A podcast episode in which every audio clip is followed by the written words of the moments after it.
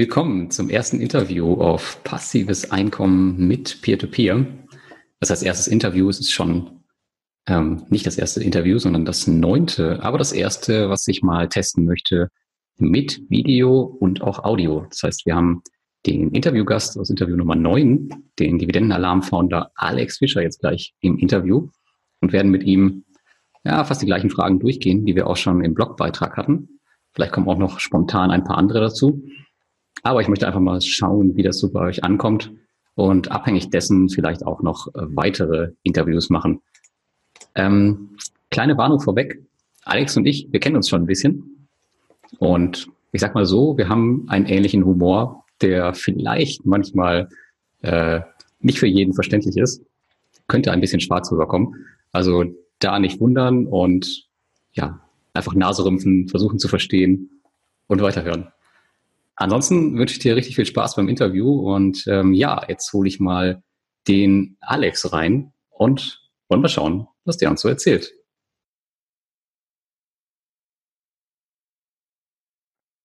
Ja, moin Alex. Cool, dass du äh, in meinem ersten Interview bist. Das heißt, es ist nicht mein erstes Interview, habe ich eben schon erzählt, aber ähm, es ist zumindest das erste in Wort und auch Bild. Von daher, ja moin. Finde ich richtig cool. Und dann wollen wir mal schauen, ähm, was da so bei rumkommt. Also das Interview haben wir ja schon mal schriftlich geführt. Und äh, die Fragen wollen wir jetzt nochmal durchgehen, die wir damals durchgegangen sind. Und wollen wir mal schauen, was uns da noch so zu einfällt. Ja, zu Anfang wäre es ganz cool. Ich habe dich zwar eben schon ganz kurz vorgestellt. Ähm, wer bist du eigentlich und was tust du und ja, was ist dein Hobby? Also dein Hobby sind ja äh, offensichtlich äh, Immobilien. Und ja, ah nee, Immobilien, ach scheiße. Du bist ja der andere Alex, ne? Verdammt. Äh, ja, Dividenden ja. meine ich natürlich. Ich bin der echte, ich bin der echte äh, Alex Fischer. Ich wollte gerade schon sagen, du hast schon abgenommen, aber. Äh, ein bisschen jünger aus. Ja, erzähl doch mal. Ja, erstmal vielen Dank ähm, für die Einladung, für deinen Blog und auch für mich ist das so ein bisschen ähm, eine Premiere mit Video und allem drum und dran. Deswegen habe ich mir ein paar Stichpunkte gemacht, damit wir hier nicht den ähm, roten Faden verlieren. Ja, ich bin Alex Fischer verheiratet, habe eine Tochter, die ist jetzt aktuell sieben Jahre alt. Vielleicht für die Nachwelt nochmal aufzeichnen, dass sie 2011 geboren wurde. Ähm, dann weiß auch jeder jedes Jahr, äh, wie alt sie ist.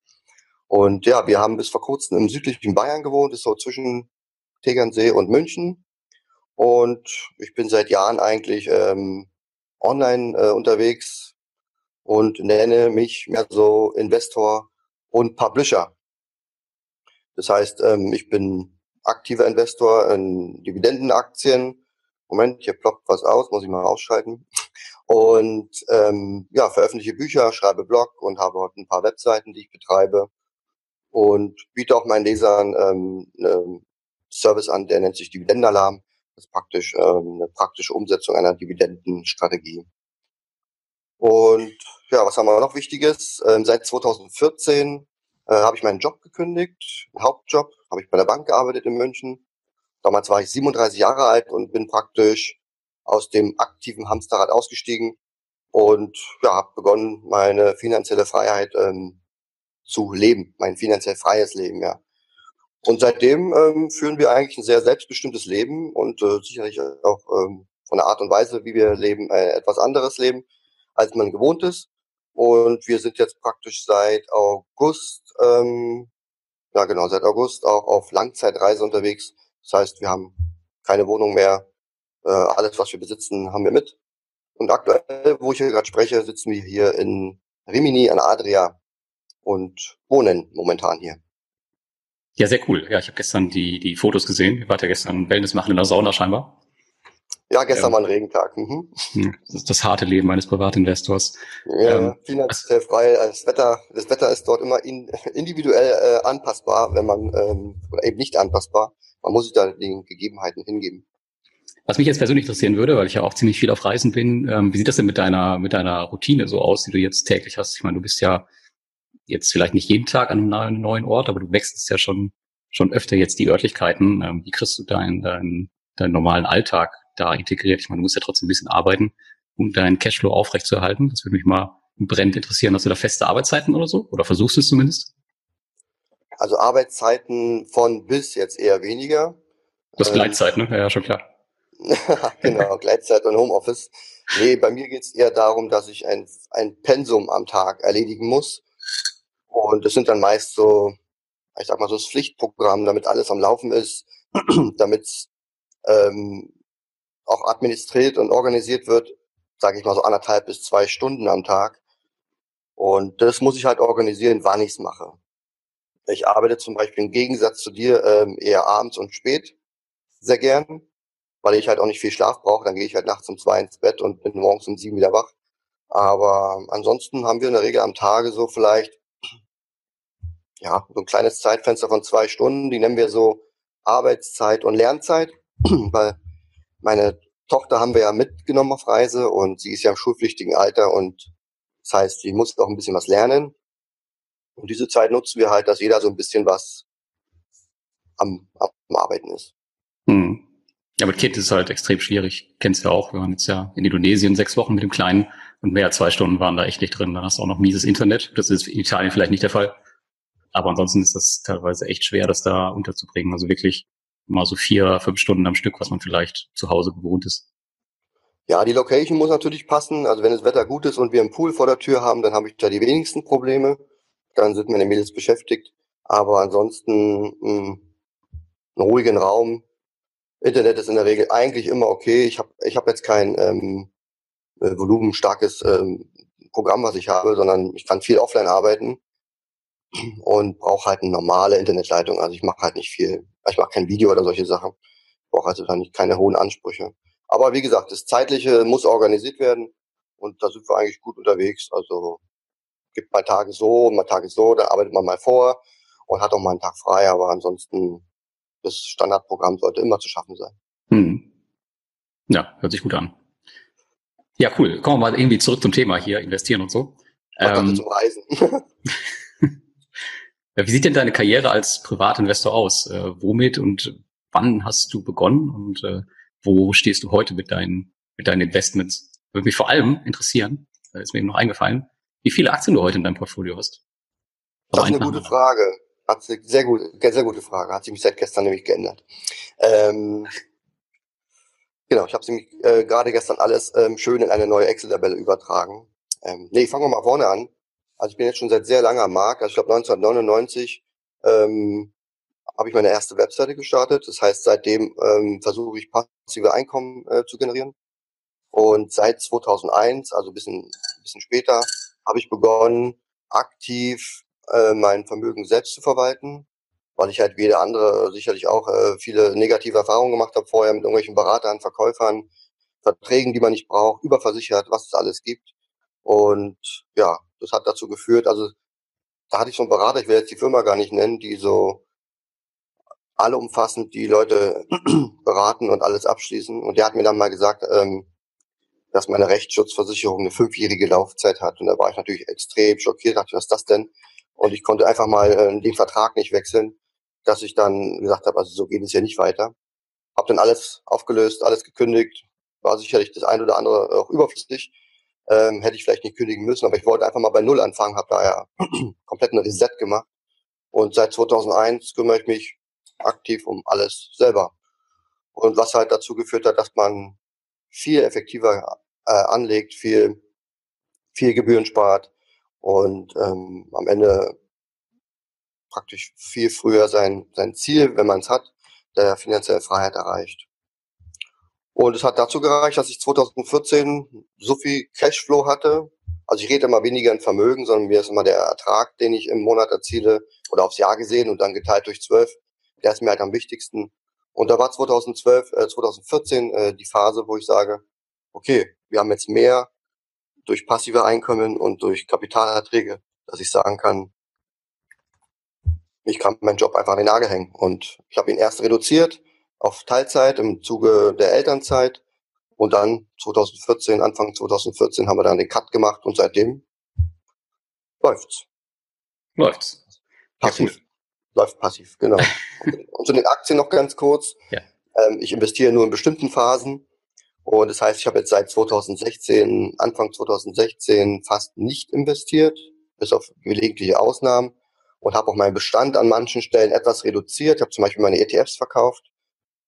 Da kommen wir, glaube ich, später nochmal zu.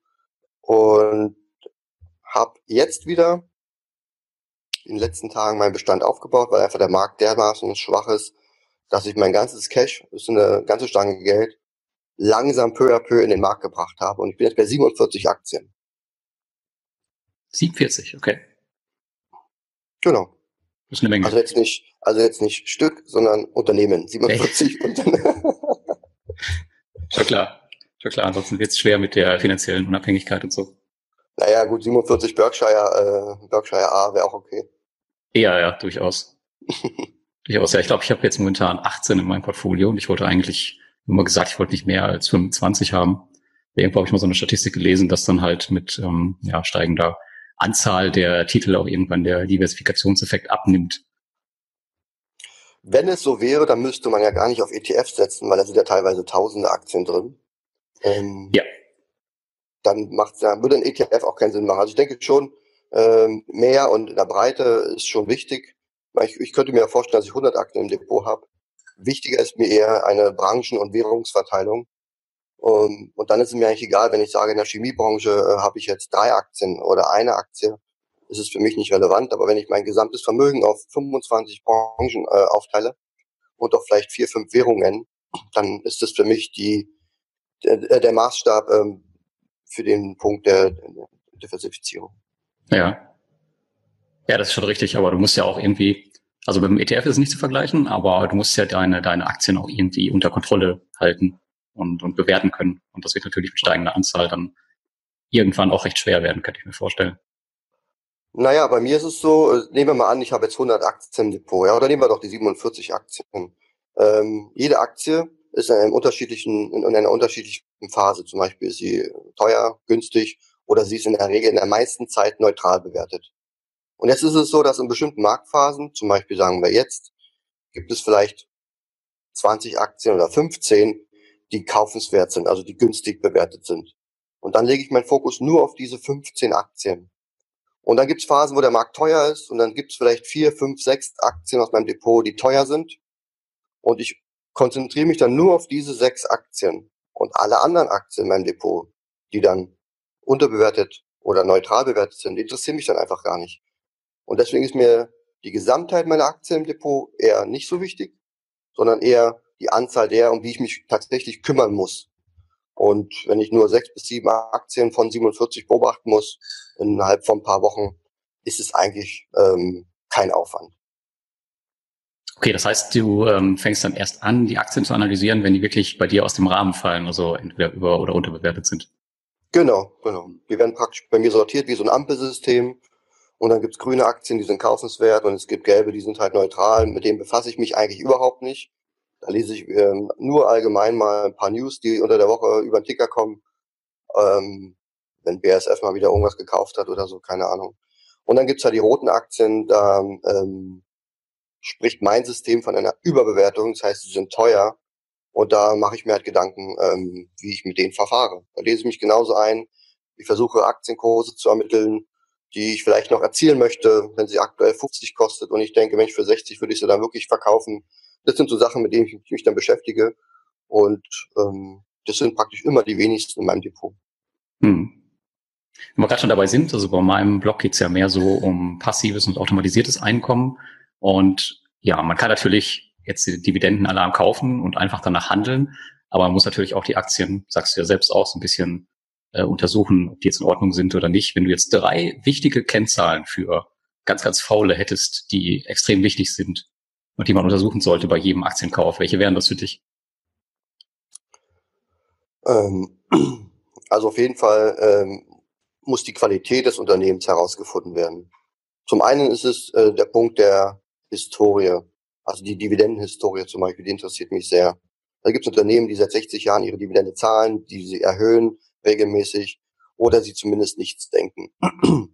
Das Dividendenwachstum gehört dazu. Also alle Kriterien, die für die Dividendenqualität sprechen, finde ich jetzt mal als eine Kennzahl oder als einen Wert.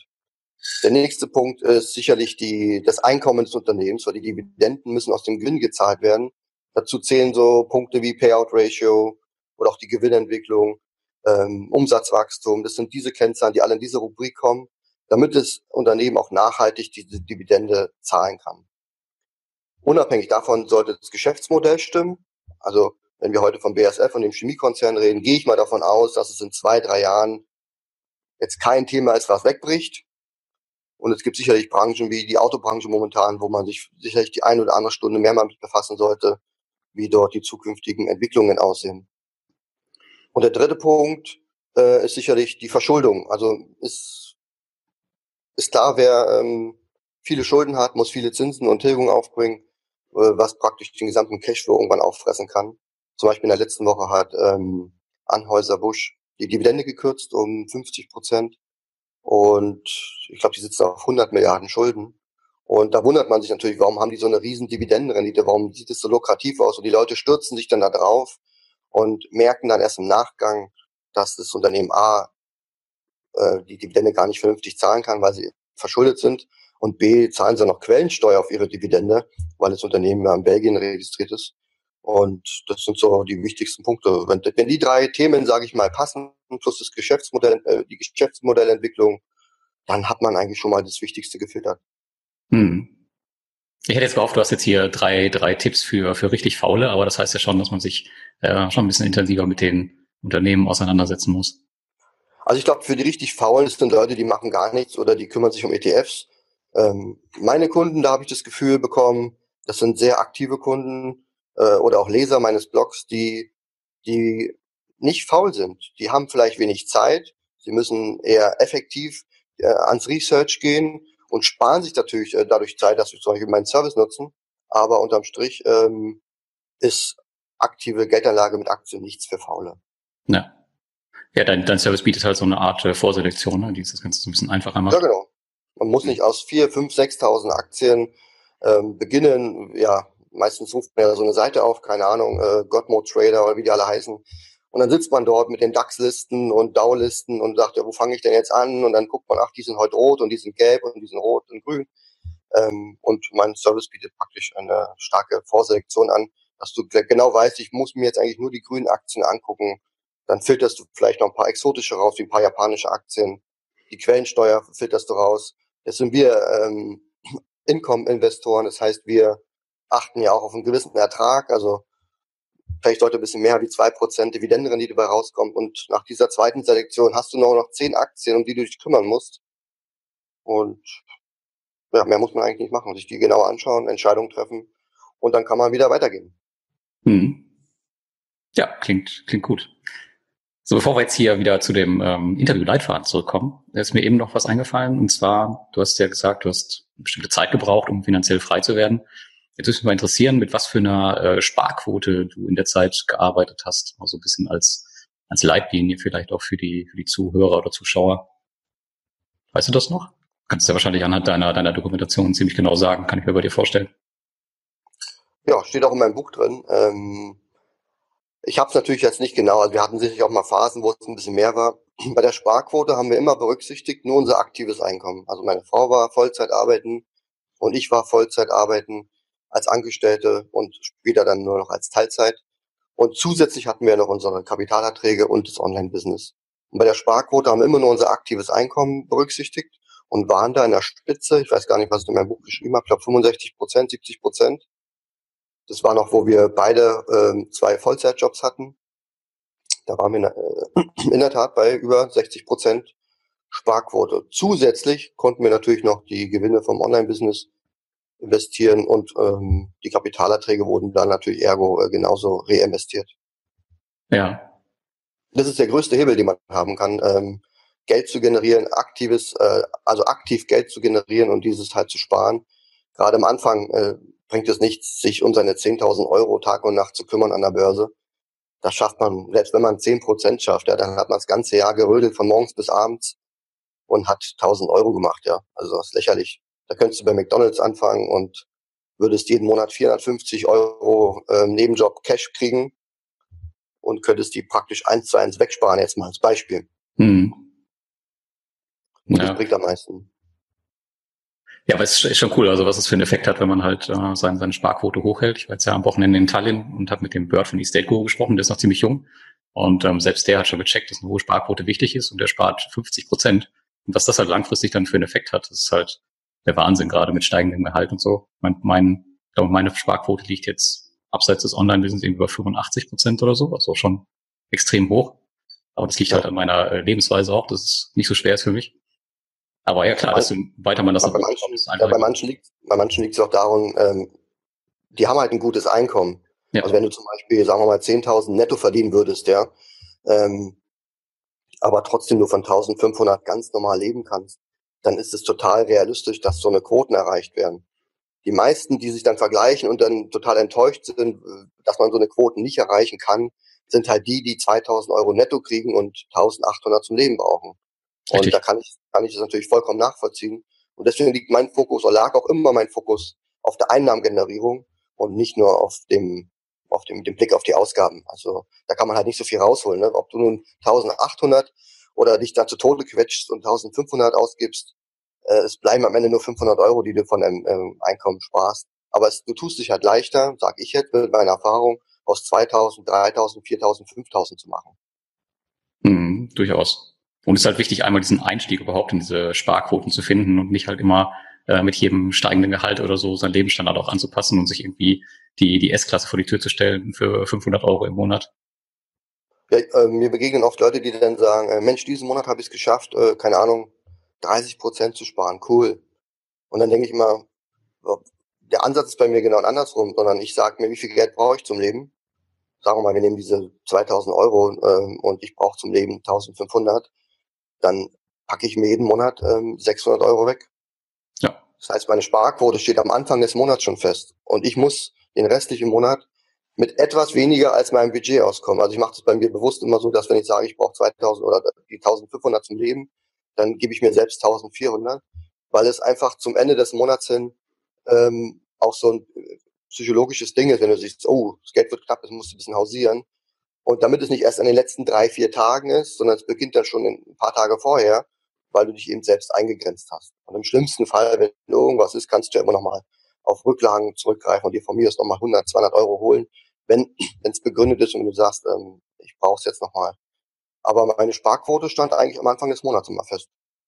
Mhm, ist bei mir ganz genauso. Also ich gebe mir für meinen privaten Konsum auch extrem wenig im Monat. Also weiß ich nicht, weil ich gehe halt nicht essen oder so und das sind echt. Weiß dir doch mal was.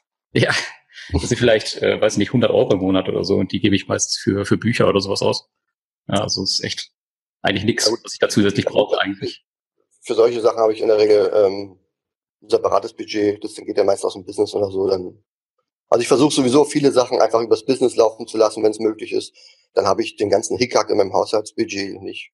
Bei uns heißt es jetzt auch Reisebudget, also wir haben ja gar kein Haushaltsbudget mehr, sondern wir haben ein etwas anderes Budget von als früher. Wir, wir rechnen jetzt praktisch mit einem Unterkunfts- und mit einem Lebensbudget. Das eine ist halt, äh, wenn du auf Reisen gehst, musst du ständig immer dir Unterkünfte besorgen, die natürlich durchaus etwas teurer sein können, ähm, als wenn du eine feste Wohnung hast irgendwo im tiefsten Zwickau hinten im Wald. Ähm, und dafür haben wir aber das Gefühl, dass die Lebenshaltungskosten, also was wir zum Essen, Trinken, Tanken ausgeben, dass es ähm, mitunter weniger ist, weil wir keine großen Wochenendeinkäufe mehr machen, nicht irgendwelchen Ramsch kaufen, sondern wir gehen hier praktisch in den Supermarkt, jetzt hier in Rimini gestern zum Beispiel, ähm, und also gestern, ja genau, gestern und haben dann für 17 Euro eingekauft und haben jetzt für drei Tage wieder äh, was verbrauchen. Das ist, also man geht viel bewusster einkaufen, wenn man eh nicht so viel mitschleppen kann und und ja, ist eigentlich ganz angenehm. Mhm. Ja, durchaus. Ja, wie gesagt, auf, aber auf Reisen ist das natürlich nochmal eine ganz, ganz andere Herausforderung wie äh, halt im alltäglichen Leben. Da ist es für mich auch extrem einfach, aber auf Reisen ist es nochmal ein ganz anderes Thema. Wenn man auf Dauerreisen ist, muss man da ein System finden, aber wenn ich jetzt irgendwie nur zwei Monate oder so weg bin, dann versuche ich da auch so ein bisschen halt zu cheaten. Und da nicht unbedingt mhm. auf den, auf den. Kommt natürlich auch noch an, wo man hinfährt. Ja, absolut. Ich glaube, äh, in Florida, Florida ist es ein bisschen anders wie Land, aber unterm Strich macht ja der Durchschnitt aus. Aber ich muss sagen, nach, nachwirkend jetzt äh, betrachtet, nachdem wir unser ganzes Haus aufgelöst haben, die Autos verkauft haben, auch viel weggeschmissen haben, wir haben auch viele Sachen gar nicht verkaufen können, weil wir einfach gemerkt haben, die Sachen, die da in den, in den Wohnungen rumstehen, haben keinen Wert, also keinen Wiederverkaufswert. Äh, du kannst ein Auto kaufen heute 50.000 Euro, nimmst mit nach Hause, machst die Schleife ab, nimmst den Champagner aus dem Kofferraum, stellst es äh, in so ein Autoportal rein und kriegst äh, 30 Prozent weniger. Ja, wir kaufen für die Leni irgendwelche Pullover, Klamotten, Kindersachen, die kosten im Laden vielleicht 35 Euro. du kommst nach Hause, würdest die rein theoretisch bei eBay einstellen, mit Label, mit allen drum und dran, mit Kassenbon und würdest, dann, dann melden sich Leute und sagen, ja, Mai, fünf Euro kann ich dir geben, aber musst du mir auch schicken. Ähm, und das ist so ein bisschen, wo ich denke, man muss eigentlich viel bewusster mit den Sachen umgehen und äh, jeden einzelnen Ausgabenposten, den man hat, wirklich hinterfragen. Und wenn ich manchmal so, so, so Listen sehe von, von Lesern, die mir dann so zeigen, wie sie sparen, was sie noch für Ausgaben haben, da denke ich mir, aber hier hast du doch noch und hier könntest du ja noch, da würde ich alles zusammenstreichen. Aber es ist wie bei den Rauchern, man muss selber drauf kommen. Es bringt nichts, wenn ein anderer sagt, du musst das und das so und so machen. Nee, bringt absolut nichts. War bei mir auch so. Also, also mein altes Auto äh, ist jetzt, ich glaube, zehn Jahre alt. Ja, steht immer noch als Mahnmal hier, weil das auch ein Neuwagen war damals. Äh, würde ich, glaube ich. Ja, genau. aber ich werde ihn erst verkaufen, wenn er vor Rost auseinanderfällt. Was, ja, ist ein Fiat, also es dürfte nicht mehr lange dauern. Nach zehn Jahren, aber schauen wir mal. Aber irgendeine Lampe leuchtet doch da immer, oder? Ja, ja, absolut. Momentan glaube ich Standlicht. Aber ich habe schon mal geschaut, Standlicht ist gar nicht kaputt. Also es muss irgendeine Fehlfunktion sein. Aber wie gesagt, das ist halt ein Fiat. Stimmt nicht. Also wenn die Lampe leuchtet und das Standlicht nicht leuchtet, dann ist es kaputt. Könnte sein, ja. Weiß ich nicht.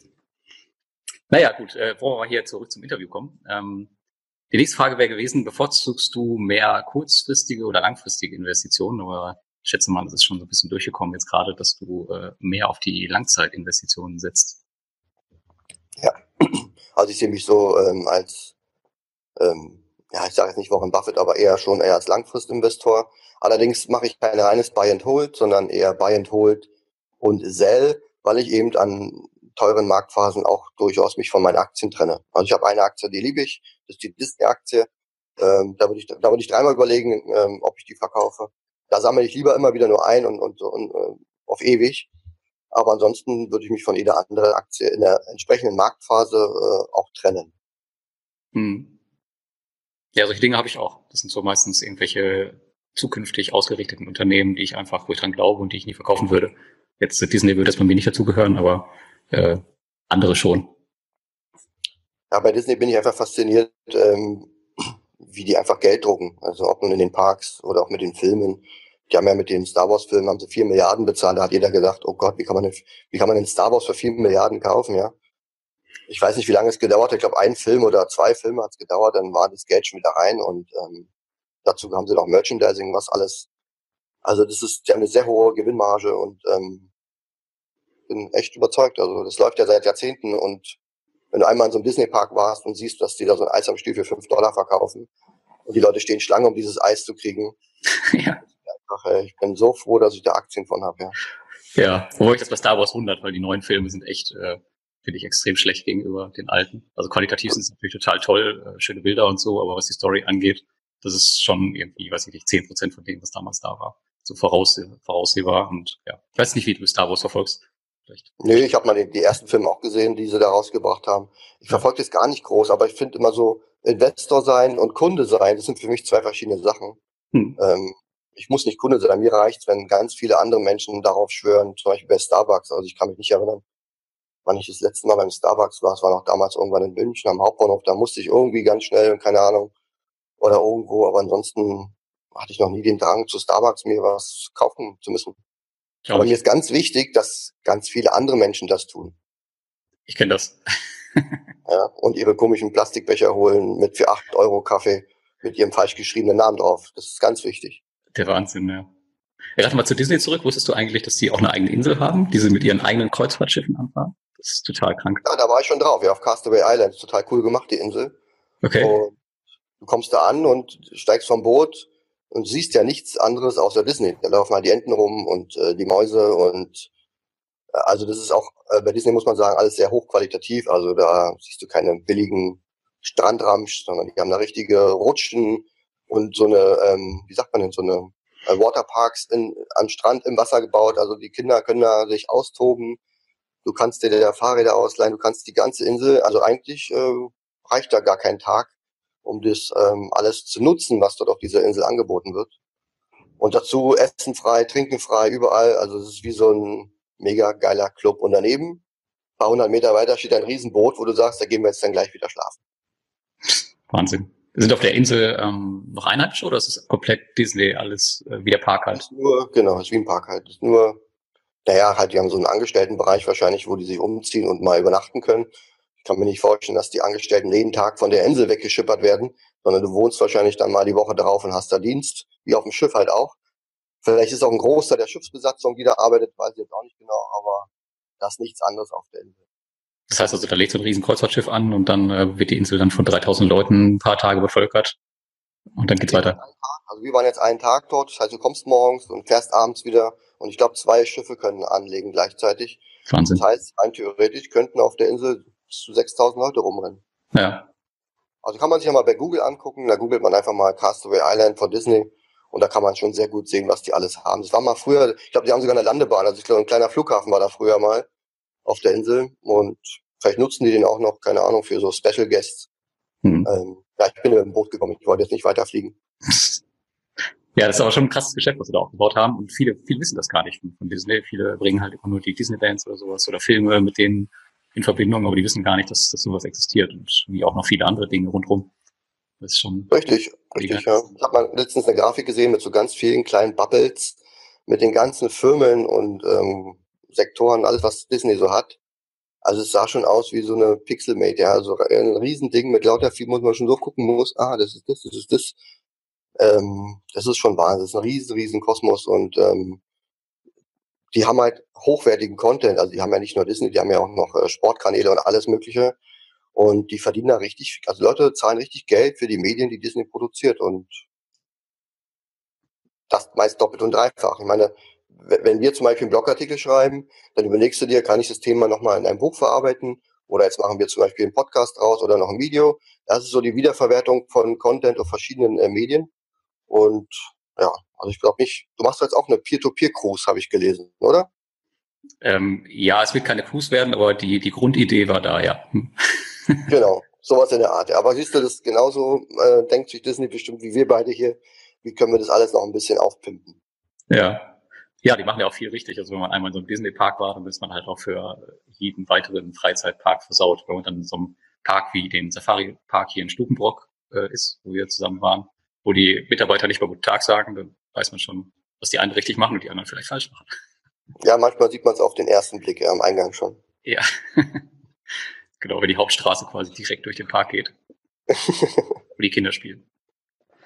Ja, es geht viel über die Kinder, das ist richtig. Marketing, Werbung und Kinder, äh, wenn du das beherrschst, dann bist du Profi. Absolut, ja.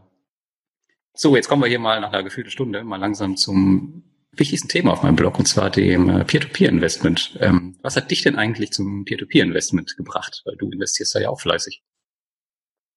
Ja, mein Cash hat mich praktisch ähm, zu Peer-to-Peer gebracht und dank dir habe ich mich überhaupt mit dem Thema der Peer-to-Peer-Kredite befasst, weil ähm, mein, bei mir ist es ja so, ich investiere nur in bestimmten Marktphasen. Das war zum Beispiel zuletzt 2016.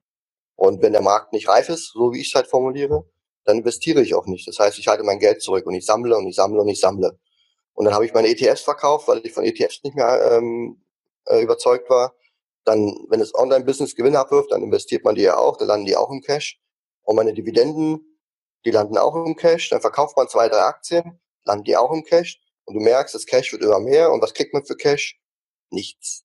Und irgendwann war mein Cash ein bisschen groß geworden, dass ich mir Gedanken machte, also irgendwie muss man jetzt doch ein bisschen was äh, an Rendite dafür kriegen.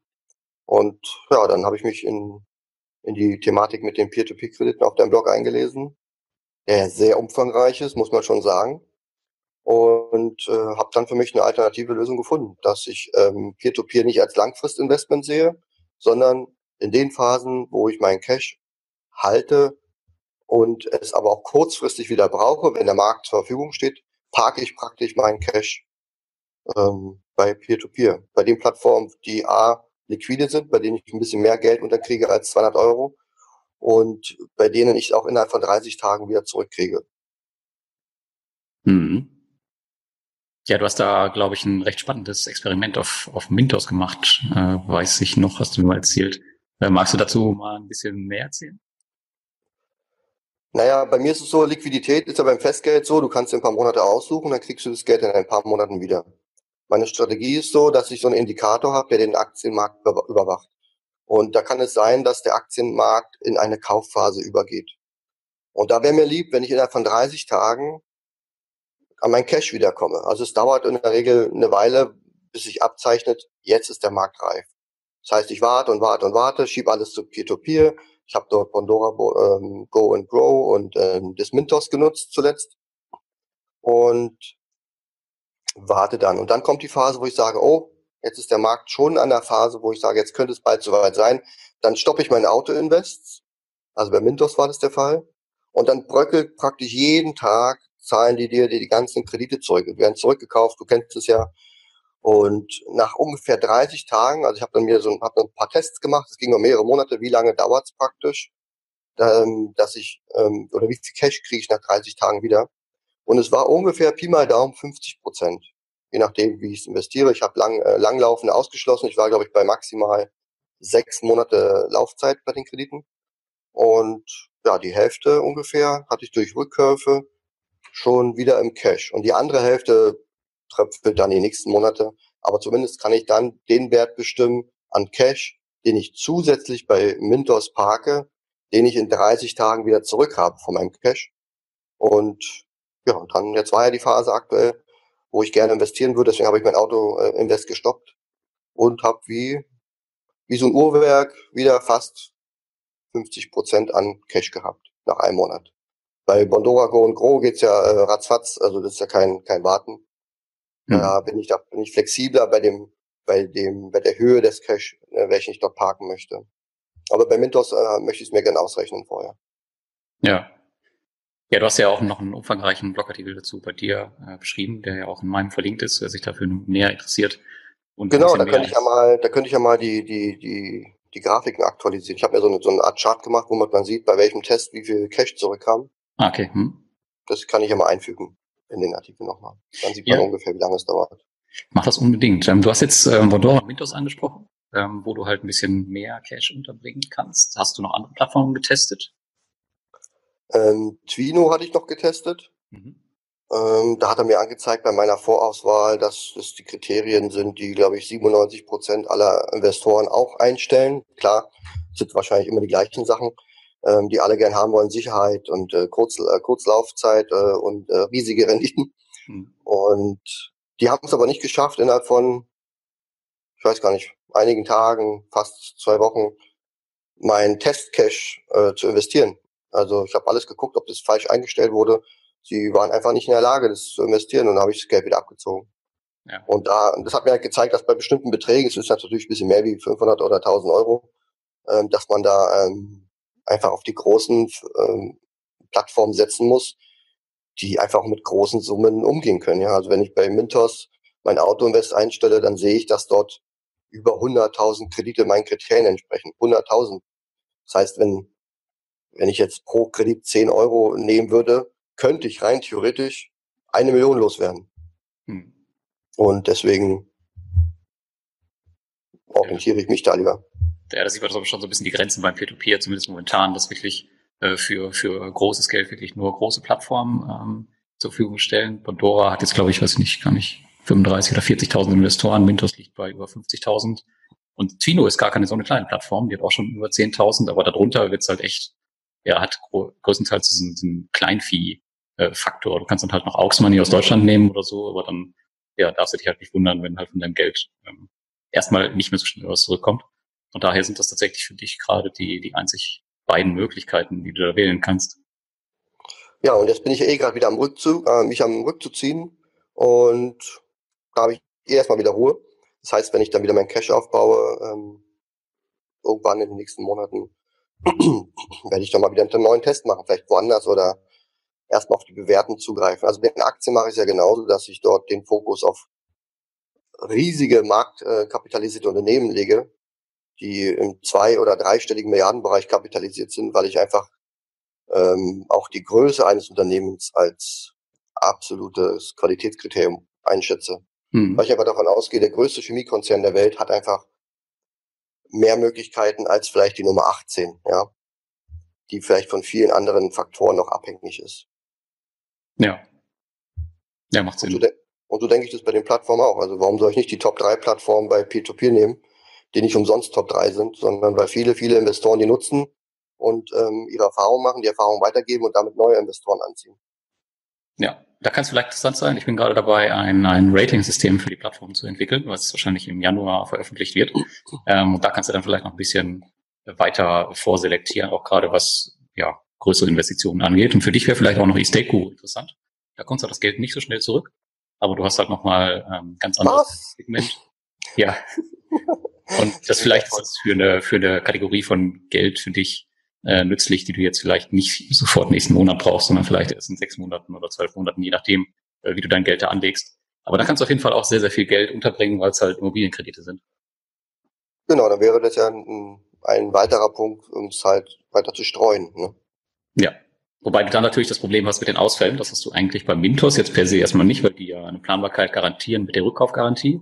Klar, wenn jetzt mal so ein Darlehensanbahner ausfällt, wie es ja bei Eurocent passiert ist, dann ist das Geld halt erstmal weg.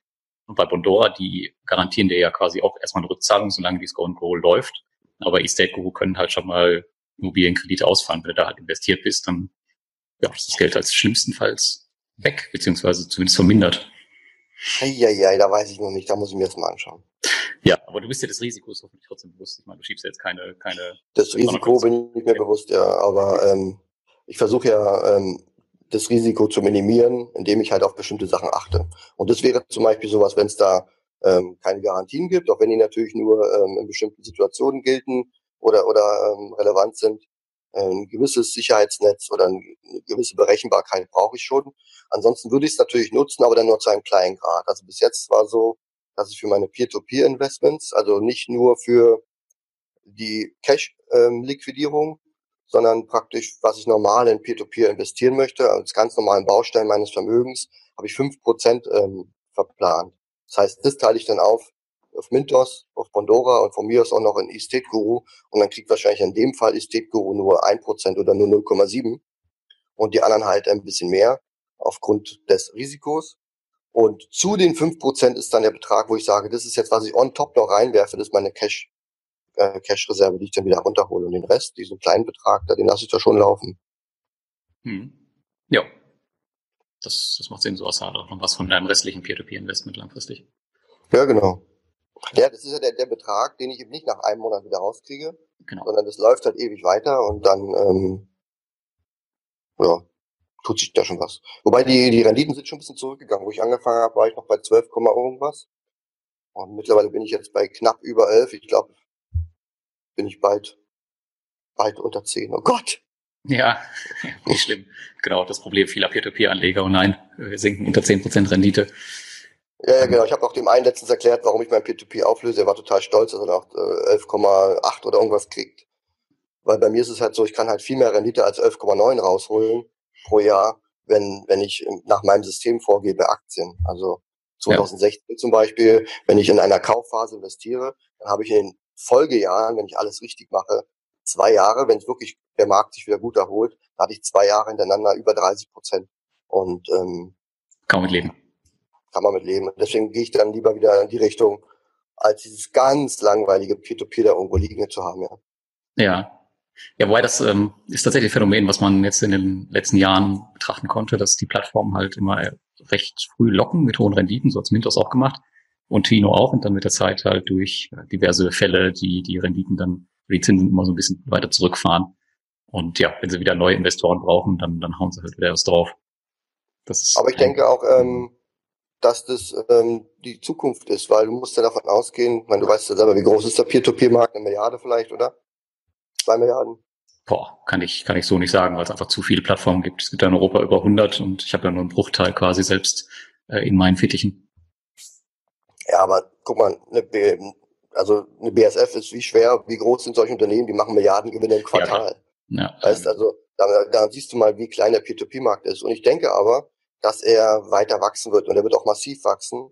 Und was aber dazu führen wird, dass dieses Nischendasein einfach verschwindet ja. und dass die Plattformen dadurch auch geringere, geringeres Risiko haben und dadurch geringere Renditen rausgeben können. Ich glaube, langfristig gesehen wenn wir bei Peer-to-Peer-Investments vielleicht bei sechs bis acht, neun Prozent landen. Ist einfach so.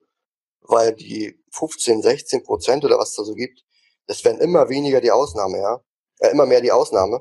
Und das wird sich richtig normal etablieren. Und ja. da, dahingehend entwickelt sich ja mittlerweile schon. Genau, da muss man natürlich schauen, ob man das Risiko dann für sich noch eingehen möchte, da überhaupt zu investieren. Klar äh, entwickeln die immer alle mehr Sicherheiten und die Planbarkeit wird besser, aber es gibt halt immer trotzdem den Fall, wo auch eine Rückkaufgarantie halt nicht mehr greifen kann. Und von daher muss man sich halt überlegen, ob man dann für äh, sechs, sieben Prozent das Risiko dann halt noch eingehen möchte gegenüber äh, einem, einem konservativen Investment an der Börse, also konservativ in Anführungszeichen. Ja, es gibt ja oft so Leute, die haben, ähm, sind dann Spezialist auf einem Gebiet und eher weniger äh, erfahren auf anderen Gebieten. Und wenn sich jemanden, wenn jemand ein Crack ist bei Peer-to-Peer, -Peer, dann wird er da sich schon die, die, ja, die Perlen raussuchen. Aber genau ja. diese Innovationen, die ja Mintos und Bondora und alle machen, ähm, führen ja dazu, dass sie besser raten können, dass sie besser auswählen können, dass sie mehr die Risiken erkennen und vermeiden können. Und das alles, diese ganze Feinarbeit mit, mit diesem Big Data, die sie ja im Hintergrund haben, führt eben dazu, dass sie sagen können, wir können viel genauer bestimmen, wo das Risiko ist und können es dadurch ausschließen. Und du siehst ja, Bondora äh, Go and Grow hat ja eine Rendite von unter sieben Prozent und es wird angenommen. Ja. Ähm, und dahin, dahin wird der Markt sich entwickeln. Das wirst du sehen, bin ich mir 100% sicher. Und dann würde ich es trotzdem beimischen, einfach, damit es äh, global gesehen in meinem Portfolio einfach ein bisschen ähm, weiter aufgeteilt ist.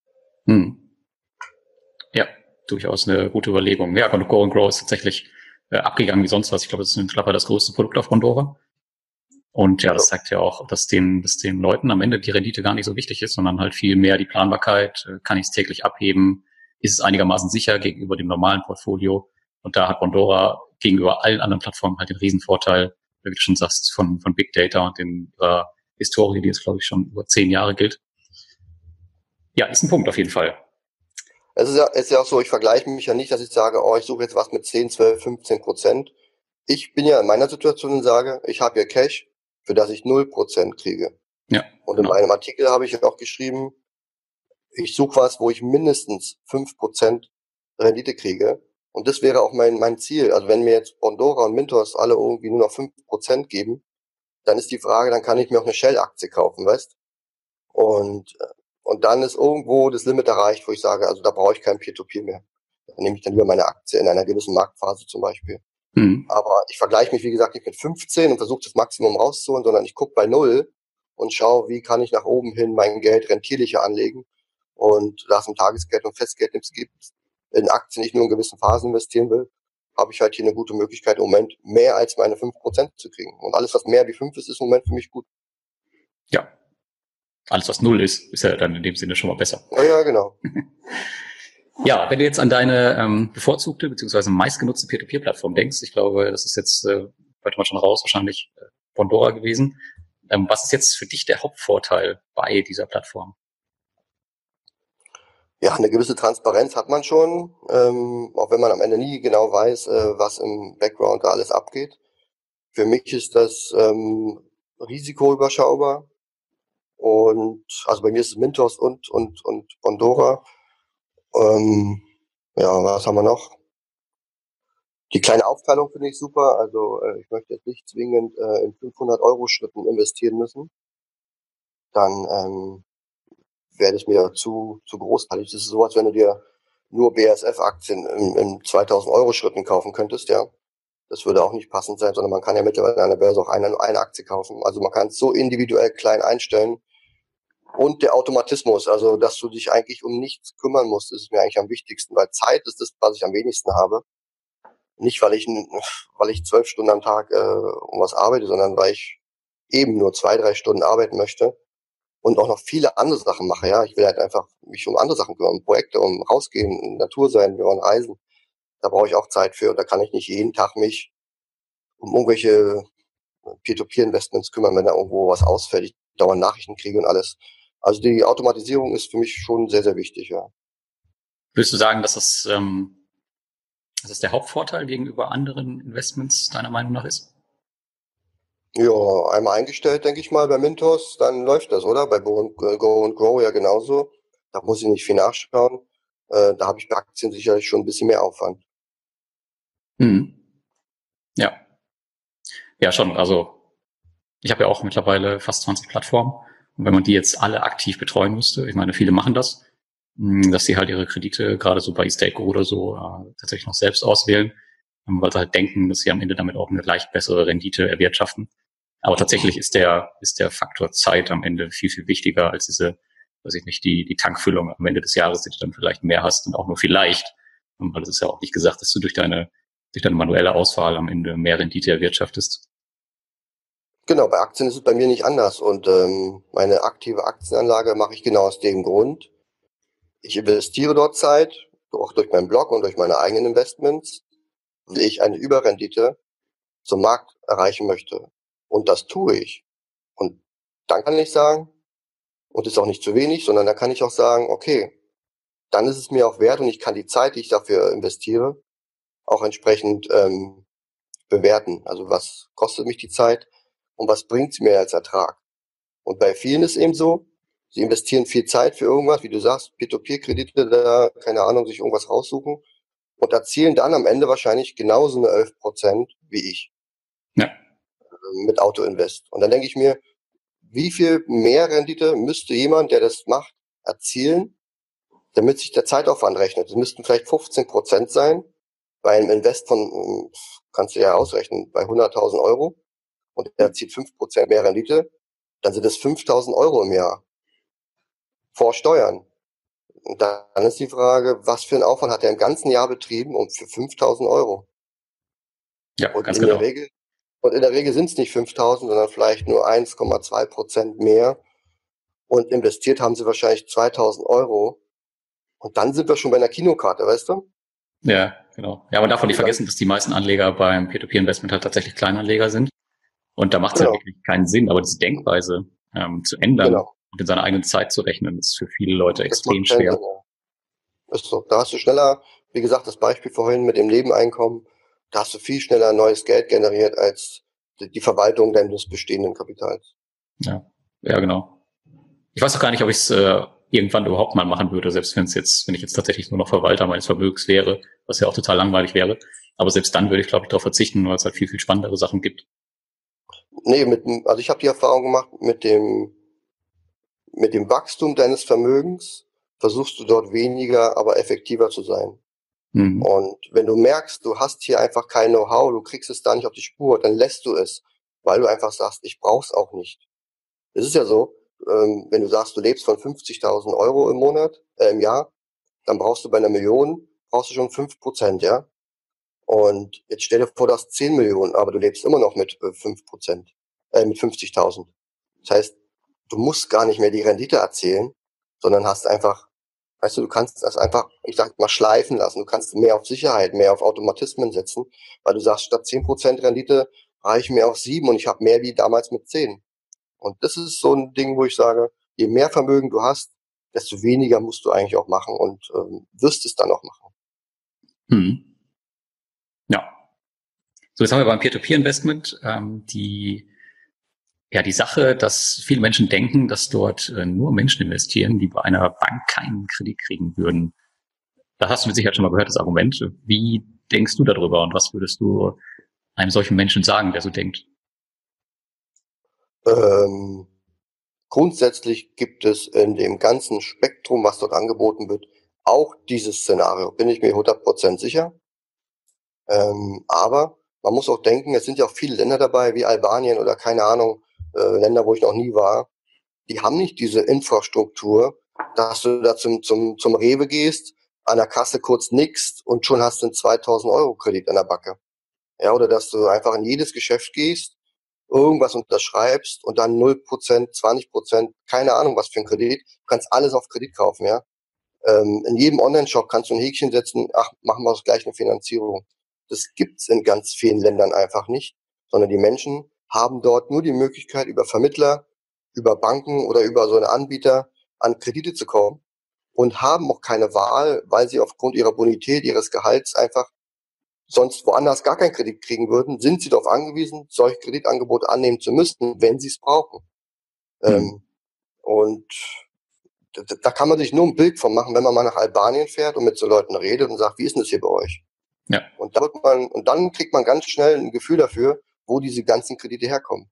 Und ähm, die haben keine andere Möglichkeit, sich ein Auto zu kaufen. Die brauchen aber ein Auto, um ihren, also die Deutschen denken dann so, ja, der kauft sich jetzt hier so, keine Ahnung, ich kenne mich jetzt mit Autos nicht aus, so ein Pots-Auto, weißt du, wo man den Ellenbogen rausmacht, wo hinten der Fuchsschwanz dranhängt. Das Ding ist getuned bis, äh, schleift kurz über dem Boden, weißt du, so ein Autos, wo, wo das Auto vielleicht 20.000 kostet und das Tuning auch nochmal 20.000.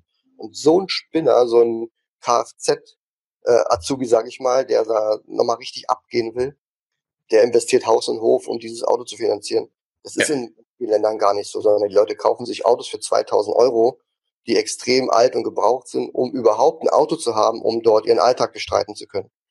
Ja, so sieht's die aus. Sachen, die Sachen gibt's auch und es sind ja auch ganz viele äh, andere Kreditarten, ja, von Immobilienkrediten, Überbrückungskrediten.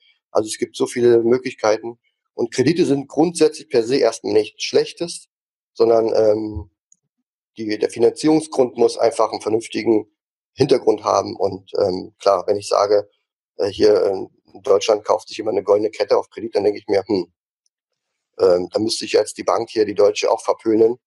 Ähm, warum geben sie da einen Kredit raus? Aber die Frau hat auch bis zwei Prozent bezahlt, weißt du? Ja. Ja, und das, man muss ja auch sagen, also das System wird halt auch nicht funktionieren, wenn es äh, komplett immer so wäre, wenn sich jetzt nur privat insolvente Hauptschüler jetzt ständig Kredite für irgendwelche Konsumsachen äh, leisten würden, dann wird das ganze System ja langfristig nicht funktionieren. Und das tut's ja nun mal in anderen Ländern auch schon, schon lange Zeit.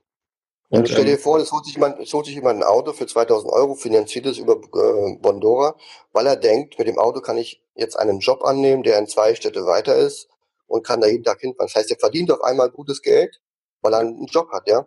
Und ähm, ich mache das mit meinen Aktieninvestments auch. In gewissen Marktphasen investiere, investiere ich auch mit Fremdkapital. Das ist auch mein, mein, meine Bank, die mir dort ein Angebot macht. Und wenn ich es vernünftig berechne, also die, das Kreditrisiko, den Anteil am Gesamten, dann ist das eine ganz normale Rechnung, wie zum Beispiel auch äh, Warren Buffett macht. Also der Warren Buffett, wo ja die ganzen Buy-and-Hold-Anleger immer sagen, oh, Kredit, also puh, mache ich ja nicht und ist verboten und ich mache lieber wie Warren Buffett, dann denke ich immer, ja, der macht auch mit Kredit. Und der teilweise Kredithebel von bis zu 1,3. Also ähm, entweder kennen Sie den Warren Buffett nicht oder ähm, Sie haben einfach nur Angst, auf Kredit zu investieren. Ich will ja nicht sagen, jeder soll auf Kredit investieren, aber es ist nichts Schlimmes, es ist nichts Negatives. Es muss nur vernünftig gemacht werden. Da geht es um Money Management, Risikomanagement. Und wenn es Hand und Fuß hat, dann ist es das Normalste auf der Welt. Aber wer natürlich 1000 Euro hat und sich für 5000 Euro Kredit aufnimmt und dann alles auf eine Karte setzt, auf eine Aktie, weil die gerade irgendwo bei Facebook erwähnt wurde, dann wäre das eher so ein Negativbeispiel und ist genau das Gleiche, äh, kann genauso in die gleiche Liste aufgelistet werden wie, wie das, was du eingangs hier gesagt hast, mit denen, oh, bei Peer-to-Peer -Peer sind ja alles nur, nur Gurken. genau. Ja, ja, dazu noch ein cooles Beispiel bei unserer Community. Da hat letztens jemand ein Foto gepostet aus Georgien, glaube ich. Da konnte man sich einen Kredit quasi am Automaten ziehen von einem der Darlehensanbahner, die, die auch Mintos hat, was es bei uns ja so gar nicht gibt. Und auch diese ganzen Payday-Loans, diese Kurzzeitkredite, gibt's ja bei uns in Deutschland auch gar nicht. Also wir konzentrieren uns bei uns immer auf dieses, auf dieses extrem Negative, kennen aber gar nicht die, die Abläufe in den anderen Staaten. Das ist auch immer äh, ziemlich interessant zu sehen, dass wir da immer, immer nur den Fokus auf diese eine Sache haben und gar nicht so diesen Blick über den Tellerrand hinaus. Das sind wahrscheinlich oft Menschen, die selber einfach noch nicht viel ähm, erlebt haben von dem, wovon sie reden. Also sie waren noch nie dort in Georgien, Albanien und Co. Sondern mich interessieren zum Beispiel dann immer die Erfahrungen von Menschen, die mir dann berichten, ähm, beim, wo war denn das letztens? Da war doch einer, der hat aus China berichtet. Äh, ich glaube beim, beim Daniel, beim Finanzhocker. Ah ja, hm, genau. Und das, und das sind so Sachen, die mich dann so interessieren, weil dann jemand von Erfahrung spricht, nicht von seiner Vermutung, von seinen, oh, von seinen gruseligen RTL 2 Gedanken, weißt du, die er da irgendwo hat, sondern es geht einfach darum, dass jemand sagt, ich war da, ich kenne mich aus, das kann ich dir erzählen. Das sind die Sachen, die doch interessant sind. Und wenn ich das nicht weiß, kann ich doch mir gar kein Bild drüber machen. Ja. In dem Fall, in dem Fall negatives halt, ne? Genau, aber erzähl das mal einem deutschen Rentner. ja gut, aber ähm, das ja nicht nur die Rentner. Nee, leider nicht, aber das ist jetzt so diese, diese, der Klassiker halt, dass die sehr, sehr konservativ unterwegs sind. Ja, aber es Frage, gibt doch die, Frage kommt ja, ja auch wieder. Also es gibt doch die, es gibt doch die 20-Jährigen, die, die mir erzählen wollen, wie man finanziell frei wird. Ja. Also ähm, mit dem Smartphone. Wo ich dann sage, ja, äh, wo ich dann auch sage, ist okay, ist, du musst halt die Erfahrung machen. Ich könnte dir aus meiner Sicht eine andere Empfehlung geben. Aber ich habe halt gemerkt, diesen, diesen Wissenssprung zurück in die, ähm, in die Vergangenheit zu gehen, um, ja, um dem eigenen Ich zu sagen, mach das mal anders. Es funktioniert nicht. Man kann auch nicht an andere, an eine andere Person sagen, also ich bin jetzt im Alter, wie alt bin ich jetzt, äh, 42, gehe zu einer 18-jährigen Person und sage dir, das sind meine Erfahrungen, dann sparst du dir eine Menge Zeit und bist frühzeitig finanziell frei. Es funktioniert in der Regel nicht, weil eben die Menschen ihre eigenen Erfahrungen machen müssen. Und es bringt nichts, meine Erfahrungen äh, zu übertragen. Es, gibt, es sind immer nur Nuancen, die, die man annehmen kann und sagen, okay, der Alex hat das so gemacht, das probiere ich mal. Aber ansonsten werden's, werden einfach viele ihre Erfahrungen machen müssen. Und wer Rentner wie du sagst, so ein, so ein 70-Jähriger, der dann so verbohrt und verbissen ist, vielleicht hat er noch so eine Osteuropa-Phobie, weißt du, wie das manchmal so ist, ähm, der wird einfach mit Peer-to-Peer -Peer dann auch nicht warm. Der wird es dann immer nur negativ sehen, weißt du?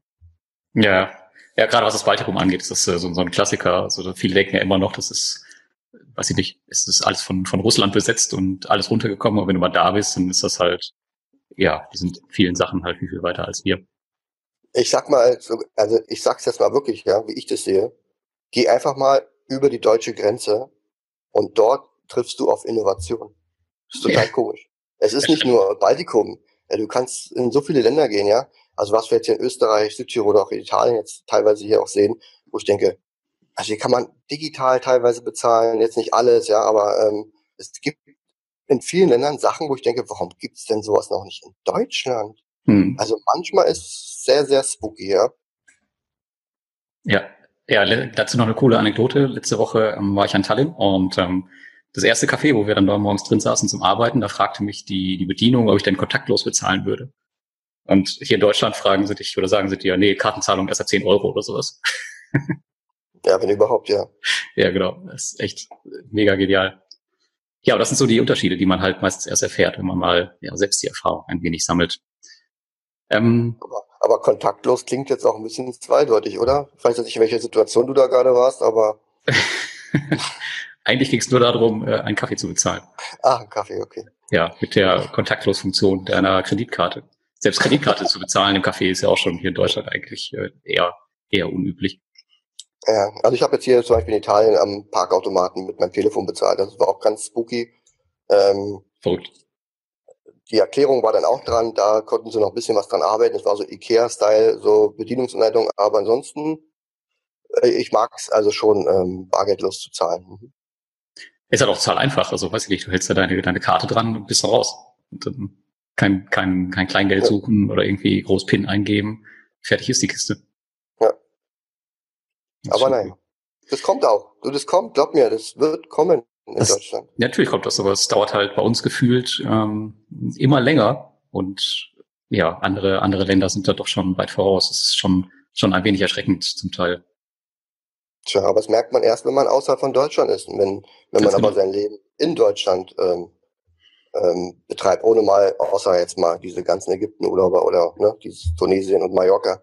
Also wenn man mal rausgeht in die Welt, dann erlebt man auch dieses Peer-to-Peer -Peer als was ganz Normales und eben nicht als, was ist denn das für osteuropäische Geheimkredite, ähm, wo kein Mensch weiß, was das für zahnlose Menschen sind, die das aufnehmen, die gar kein Geld haben, die in irgendwelchen Höhlen leben. Ja. Nein, ich habe letztens bei Airbnb äh, eine Unterkunft gebucht für Tallinn jetzt im Dezember. Das ist eine richtige Wohnung. Ich konnte es selber nicht glauben, ja. Ja, ja, tatsächlich. Für was hast du dir da äh, gemietet, so nebenbei?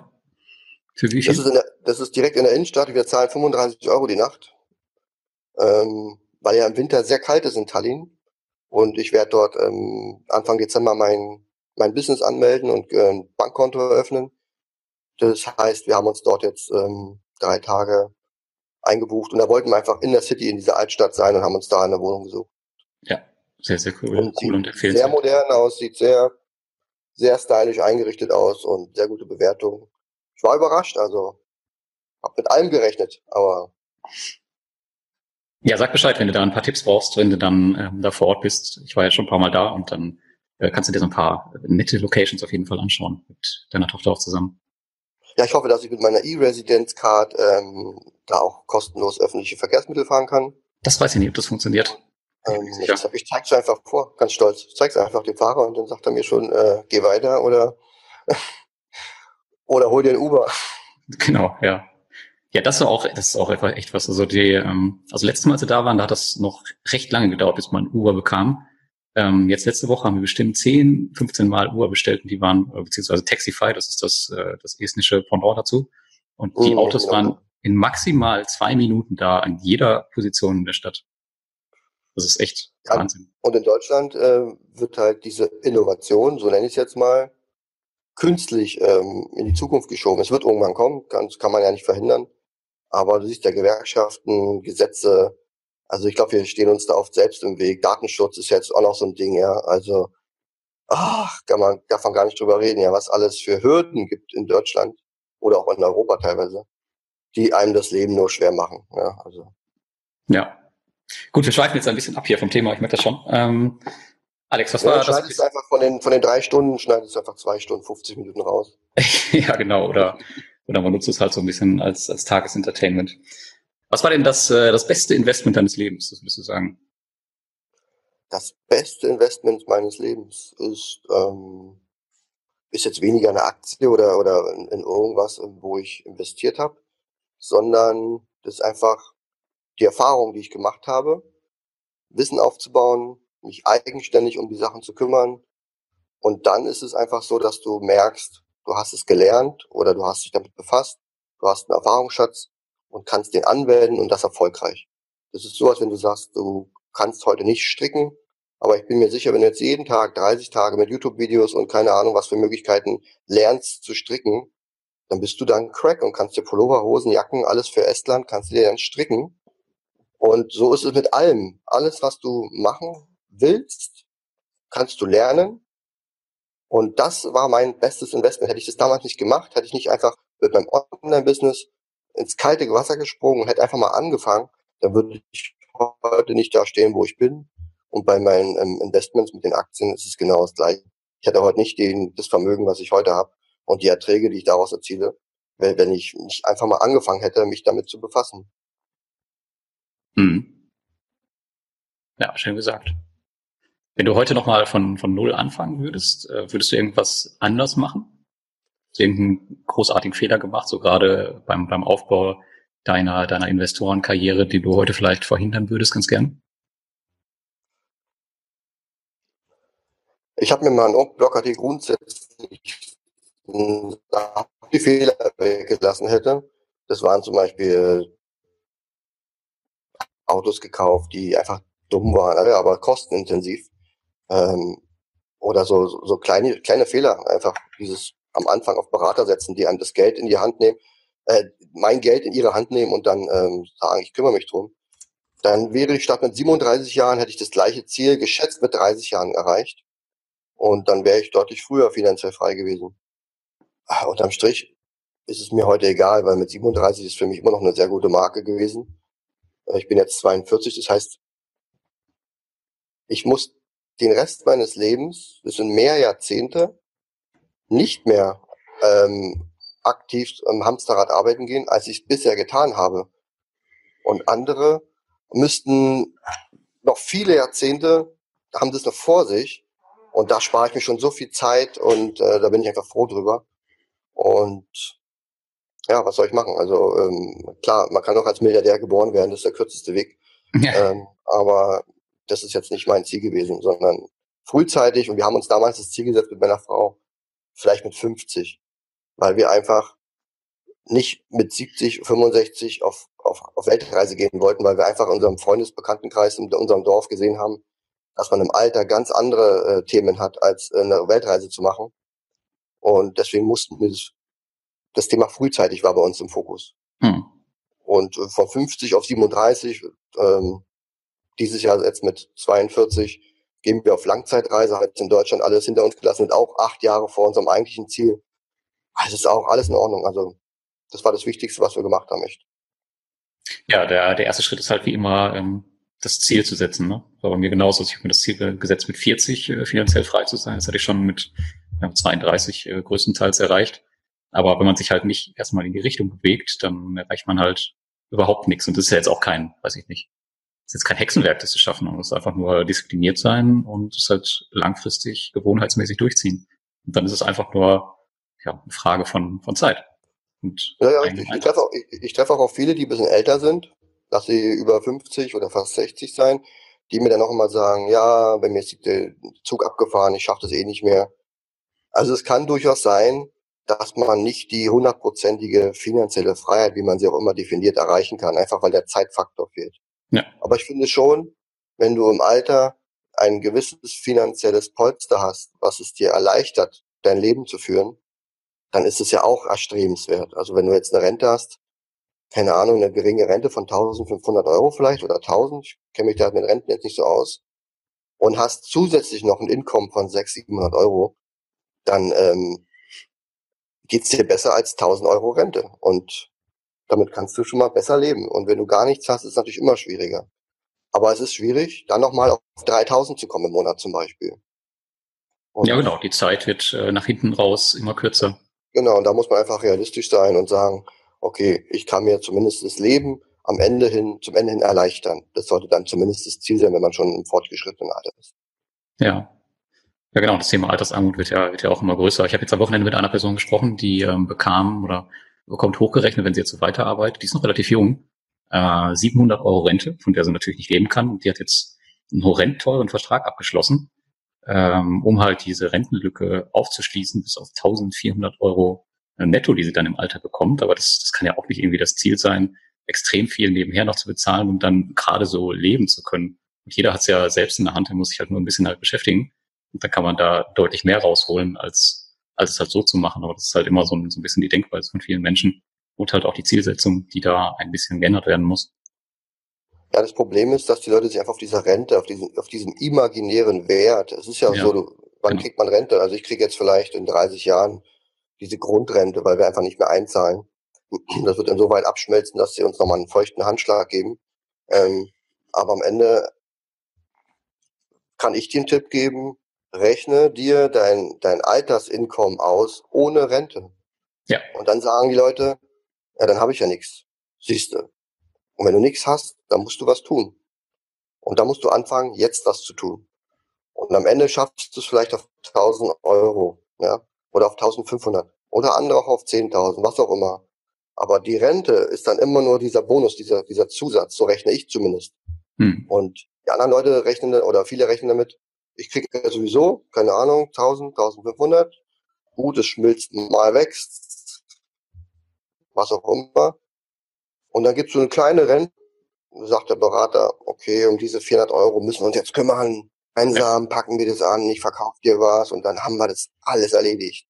Und dann bist du immer nur am Hinterherrennen, Jahr für Jahr, um diese Rentenlücke, die wird dann manchmal, ne, weißt du, die Erträge sind dann doch nicht so wie der Typ geworden dann ist die Rentenlücke doch wieder größer geworden. Du bist immer nur hinterher am Löcher stopfen.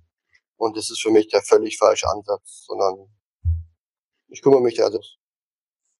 Ja, und zusätzlich dazu arbeitest du halt immer auf diesen Punkt ähm, drauf zu, dass du halt nicht mehr arbeiten musst, dass du dann endlich es irgendwann geschafft hast.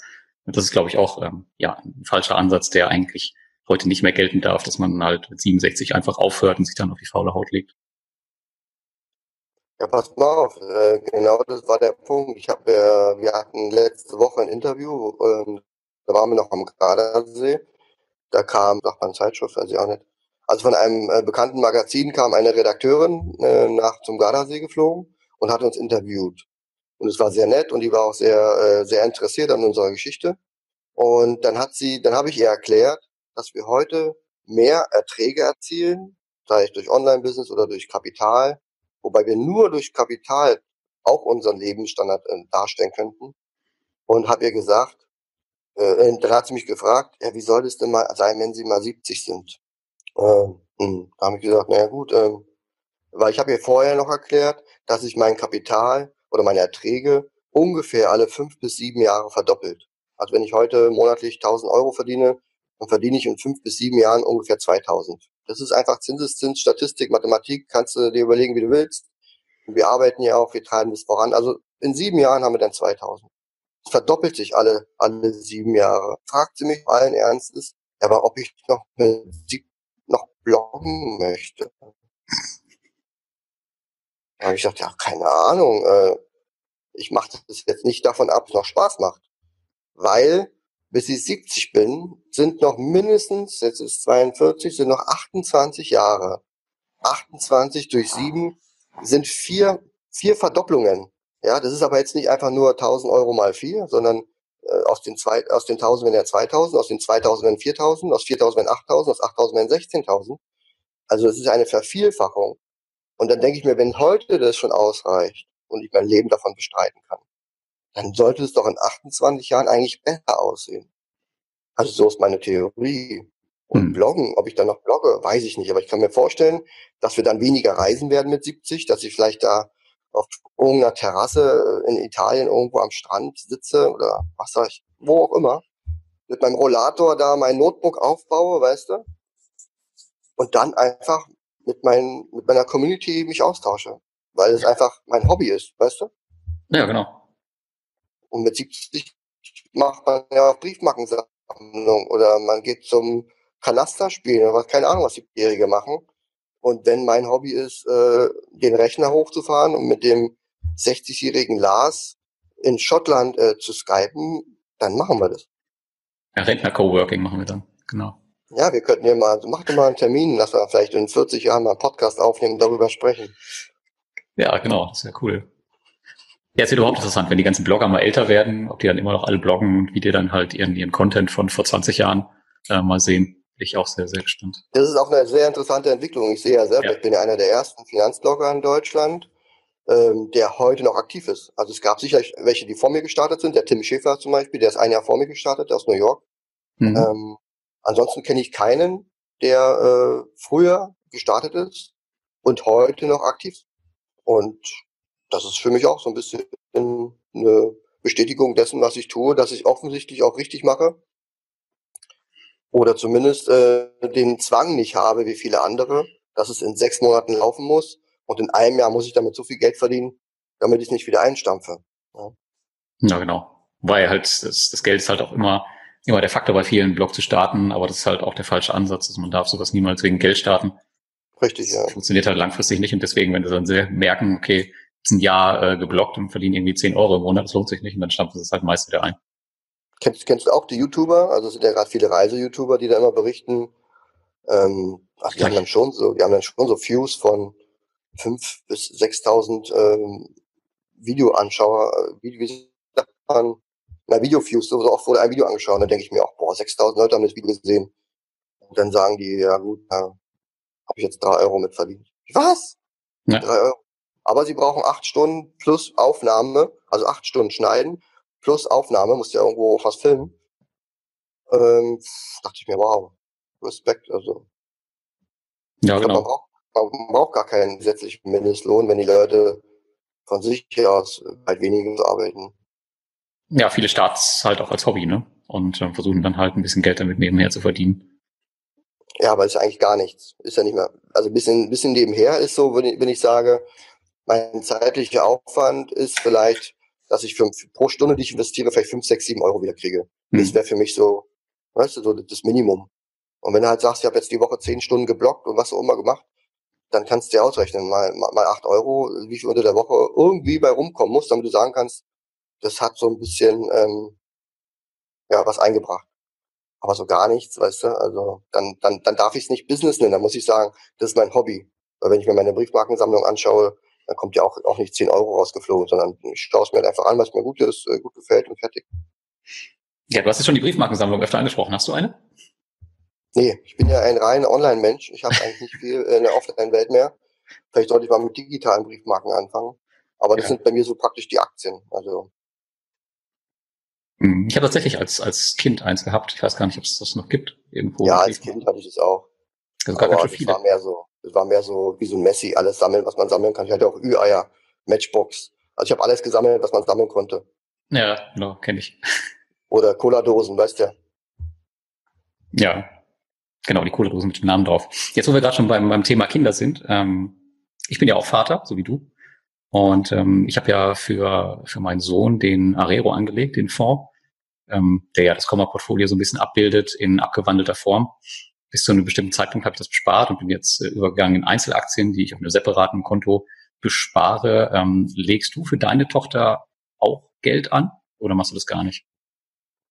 Um Gottes Willen, die ist einfach noch nicht in der Lage, da Bescheid drüber zu entscheiden. Nee, also äh, anlegen tun wir für sie jetzt nichts. Ähm, okay. Ich hatte das auch mal gemacht mit ETFs, ähm, so einen Automatismus anzulegen. Aber ich sehe einfach, dass ich mit meiner Strategie einfach einen höheren Ertrag erzielen kann. Unser Fokus liegt einfach darauf, also umgekehrt, meine Idee war, die meisten, die für ihre Kinder ansparen, sagen dann, wenn die dann 18 sind oder was auch immer für ein Alter nach der Ausbildung, dann soll die das Konto bekommen und dann, dann hat sie 20.000 und kann starten. Und dann denke ich, okay, und, und wie soll sie starten? Dann machen? Ja, hm, also es geht einfach bei den meisten nur darum, dem Kind eine finanzielle, ähm, wie nennt man das? Ja, so einen Haufen halt äh, zur Verfügung zu stellen. Ja, so Was eine, sie so aber nicht machen. Starthilfe. Starthilfe, ja, genau. Und dann denke ich mir, wofür braucht denn jemand eine Starthilfe? Ich habe damals Beispiel auch keine Starthilfe gebraucht, außer das typische Wohnung, die erste Wohnung oder das erste Auto. Aber das haben auch meine Eltern bezahlt. Also da, da waren sie einfach nicht in der Situation zu sagen, hier, wir haben dir was angespart, jetzt mach mal. Nee, wir trauen dem kleinen Alex nicht. Wir geben dir das Geld für die Möbel und wir kümmern uns um das Auto. Weil sie einfach nicht das Gefühl hatten, dass ich bereit bin für das Thema Finanzen. Aber sie haben sich nicht darum gekümmert, mir dieses Wissen zu vermitteln. Hm. Und darum geht's mir, dass ich meiner Tochter das Gefühl vermitteln möchte. Und sie zeigt mir dann mit ihren Erfahrungen, mit ihrem, mit ihrem Wissen, das sie aufgenommen hat, wie sie, ich sehe sie ja jeden Tag in der Regel, wie sie damit umgeht und wie sie ihr Wissen aufbaut. Und dann kann ich entscheiden, ist sie in der Lage, das und das mit Geld zu machen? Mit wie viel Geld? Und dann ist es praktisch so ein, so ein Übergang, dass sie natürlich, wenn sie Geld braucht, Geld bekommt. Ja. Und wenn sie mal sagt, sie will mit uns nicht mehr reisen, sie will dann alleinständig sein, eine eigene Wohnung haben und ein Auto haben, dann weiß sie, wie das alles zu handeln ist. Und wenn sie dann sagt, du pass auf, ich habe mir das überlegt, papa, papa, ich brauche jetzt hier, dann kriegt die von mir auch natürlich das Geld. Oder wenn sie sagt, ich möchte jetzt auch investieren, wäre natürlich das Größte, wenn sie sagt, mit 16, ich möchte jetzt auch mal anfangen mit investieren, eigene Strategie umsetzen, überhaupt nach Plan investieren, dann ist sie schon mal Jahrzehnte äh, mir voraus, als ich so alt war. Hm dann habe ich die geringsten Probleme, meiner Tochter ein sechsstelliges Kapital zur Verfügung zu stellen oder von mir aus ein fünfstelliges zum Start, weil ich einfach ruhigen Gewissens davon ausgehen kann, dass sie eben nicht Party macht, das Geld versäuft, verkokst oder sich irgendwelche Puppen kauft, weißt du? Ja. Und das ist viel, viel wichtiger als irgendeinen Betrag X anzusammeln, den ich ihr dann sowieso geben kann. Also. Ja, genau. Ja, das habe ich mit der Zeit äh, auch gemerkt. Ich habe jetzt einen, einen bestimmten Betrag auf seinen Namen halt angespart. Das ist halt ziemlich tückisch in Deutschland, weil oftmals ähm, registrieren die, die Eltern ein Konto auf den Namen des Kindes und sparen dann an, weil es halt ein bisschen mhm. vergünstigt ist, was, was den Steuerbetrag angeht. Nur das Problem ist, mit 18 Jahren ähm, hat das Kind halt den, die volle Verfügung darüber, selbst ob es jetzt bereit ist finanziell oder nicht. Das habe ich halt jetzt ähm, nach, nach vier, fünf Jahren auch gecheckt und habe dann halt nur so einen Basisbetrag angespart. Den kann er dann meinetwegen, weiß ich nicht, versaufen, Party machen, was auch immer. Mhm. Und der Rest wird halt bei mir angespart. Ähm, wenn, wenn ich halt zurückdenke, ich wäre jetzt mit 18 noch nicht bereit gewesen und wie viele andere auch nicht. Und von daher möchte ich dann nicht, dass, dass äh, mein Sohn dann ein extremes Vermögen da von mir bekommt und das dann womöglich innerhalb von, weiß ich nicht, sechs Monaten verpulvert für irgendwas. Ich habe ja bei der Bank gearbeitet und da hatten wir das Thema jeden Tag, dass mhm. irgendwelche Leute für andere Kinder Konten eröffnen wollen. Ich habe den Leuten immer davon abgeraten, weil sich einfach viel ändert, auch zwischen das Verhältnis in den Jahren. Man, so ein Kind soll 18 Jahre alt werden. Entschuldigung. Ähm, es, aber du hast einfach keine Flexibilität mehr an dieser, an diesem Investment was zu ändern. Und dann kommst du und sagst zu den Leuten, okay, jetzt äh, brauchen wir das Familiengericht. Da hören die das erste Mal vom Familiengericht, äh, ich habe doch hier noch ein Konto. Also der Aufwand ist einfach immens, auf mhm. den Namen des Kindes irgendwas zu machen. Und dann kommt das Kind in die Pubertät und dann sagst du, ähm, kann ich an dem Konto noch was ändern? Das Kind entwickelt sich etwas anders als gedacht. Aber das ist normal. Das Kind entwickelt sich normal. So waren wir alle in der Pubertät. Aber die, die Großeltern haben dann immer irgendwas vor Augen. Weißt du, das, oh, das Heidi-Deiti-Kind.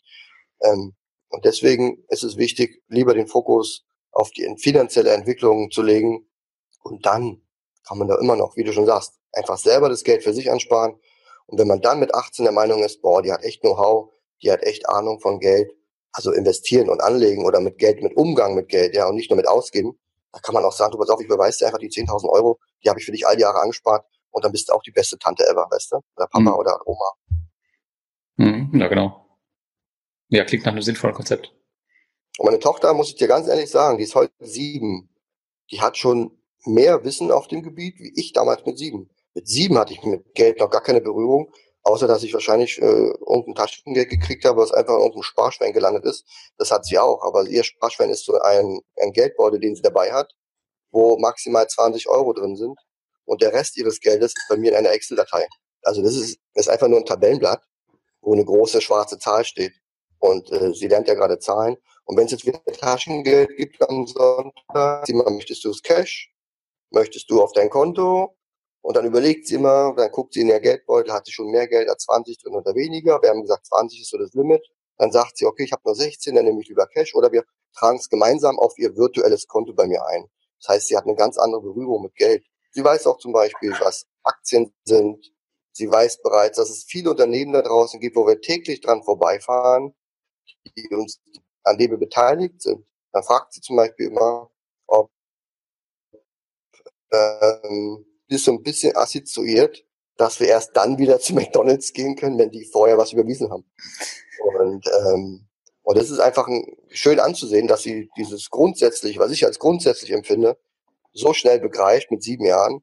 Und da mache ich mir wenig Sorgen. Also sie weiß auch äh, bei, meiner, bei meinem Bildschirm, wenn da was, was es zu bedeuten hat, dass es gut oder eher schlecht ist.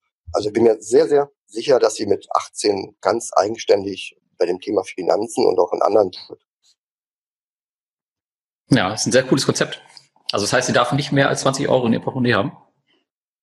Ja, ne, wir sind ja reisend, weißt du? Ich meine, wir haben jetzt kein Zuhause, wo du das Geldbeutel einfach auf den, auf den, auf den äh, Wohnzimmertisch legst, sondern wir können auch viele Sachen unterwegs hier verlieren und verschludern. Da denke ich mir, da sind 20 Euro, wenn wir den Geldbeutel verloren haben, verschmerzbar.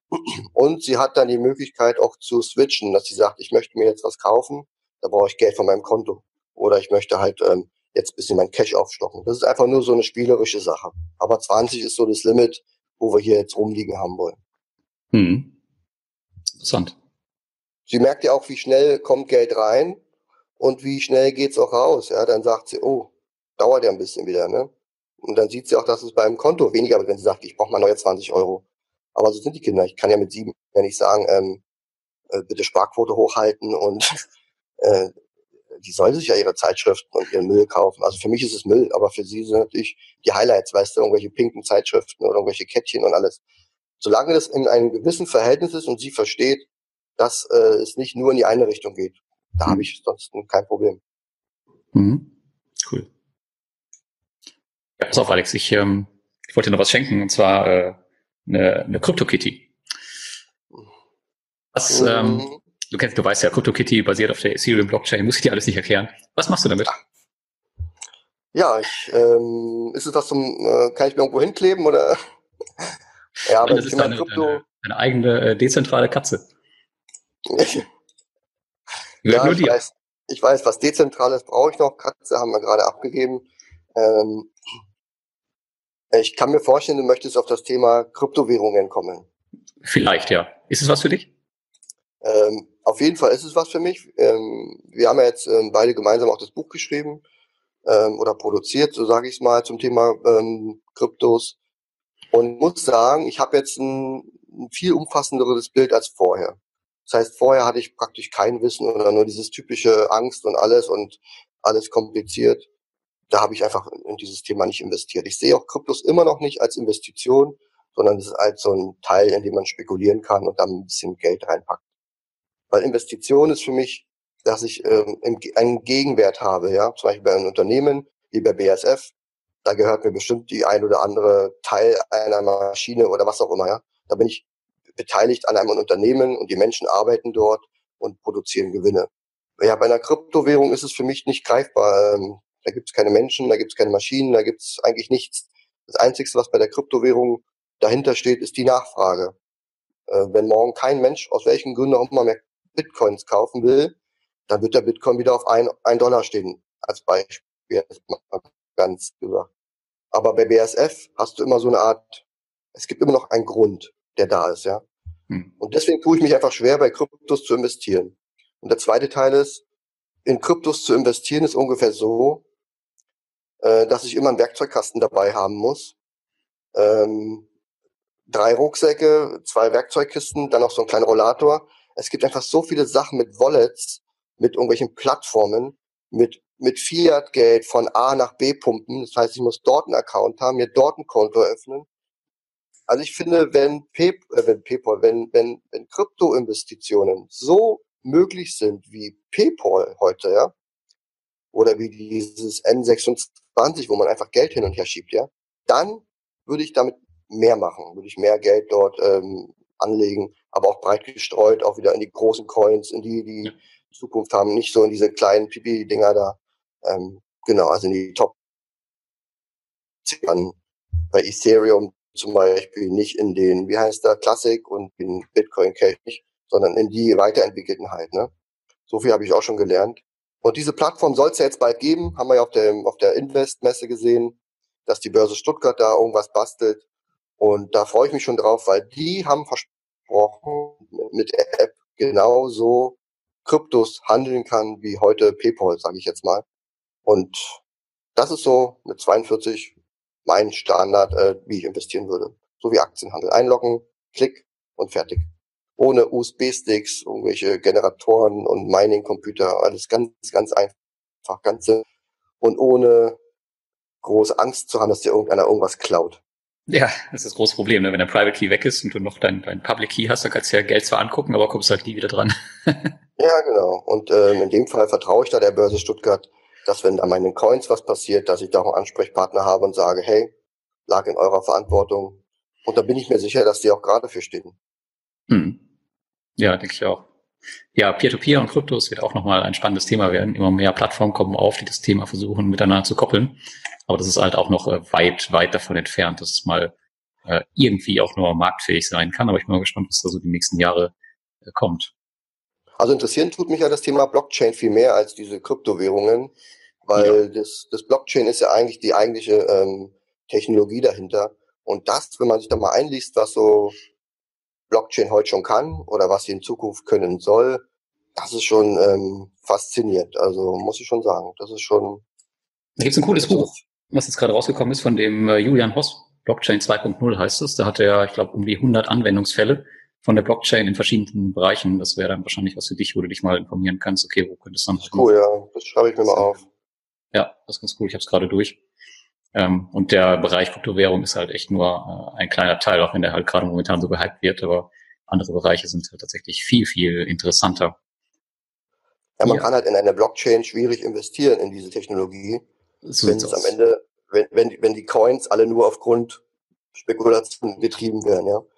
Also ich investiere zum Beispiel auch in Unternehmen, auch wenn der äh, unser Kollege, der Ronald, ähm, ähm, wie heißt der, Ronald Kandelhardt, Kandelhardt. von Bitcoin Begins, genau, ähm, von Bitcoin Begins ja sagt, äh, man auch nicht in Unternehmen investieren. Ich habe jetzt schon gemerkt, gerade an, bei den börsengehandelten Unternehmen wie IBM zum Beispiel oder auch äh, SAP, oder welche Unternehmen dort mit Cloud und auch mit Payne arbeiten, dass es Unternehmen gibt, die lieber eine IBM als Partner nehmen, um sich eine eigene Blockchain aufzusetzen, die auf sie zugeschnitten ist. Also ja. wenn du jetzt ein Pharmaunternehmen bist zum Beispiel und sagst, du möchtest halt deinen ganzen Output genau tracken und mit deinen ganzen Contracts alles genau wissen, was, wie und wo, dann brauchst du eine eigene Blockchain, die dann sicher, sicherlich auf Ethereum oder sonst was äh, ähm, basiert, aber es ist am Ende trotzdem eine zentrale Blockchain, weil du von IBM abhängig bist, weil sie dir das machen. Für IBM ist es aber gut, wenn du jetzt jemanden, so sehe ich das, wenn du jemanden, ein Unternehmen findest, ein Konzern, ein Riesenkonzern, und der lässt sich dir ähm, die Blockchain aufsetzen, dann ist das praktisch nicht ein Kunde, sondern DNA. Weil du kannst eben nicht hingehen und sagen, in drei Jahren, so wie die Firmen das ja heute machen bei den, Tele, bei den Telekommunikationsanbietern. Heute gehen sie zu Vodafone und in zwei Jahren wechseln sie wieder zu Telekom, weil sie einfach bessere Konditionen kriegen. Wenn du dir von einem Unternehmen eine DNA stricken lässt, also eine Blockchain, dann bist du fast schon gezwungen, dort zu bleiben. Und da denke ich mir, dass Unternehmen wie IBM oder auch halt viele andere, die beim Thema Blockchain ähm, Unternehmen vernetzen, in Zukunft wirklich Burggraben aus, äh, ausbilden und äh, davon profitieren werden. Und deswegen werde ich trotzdem neben vereinzelten Kryptowährungen auch auf solche Unternehmen setzen. Hm.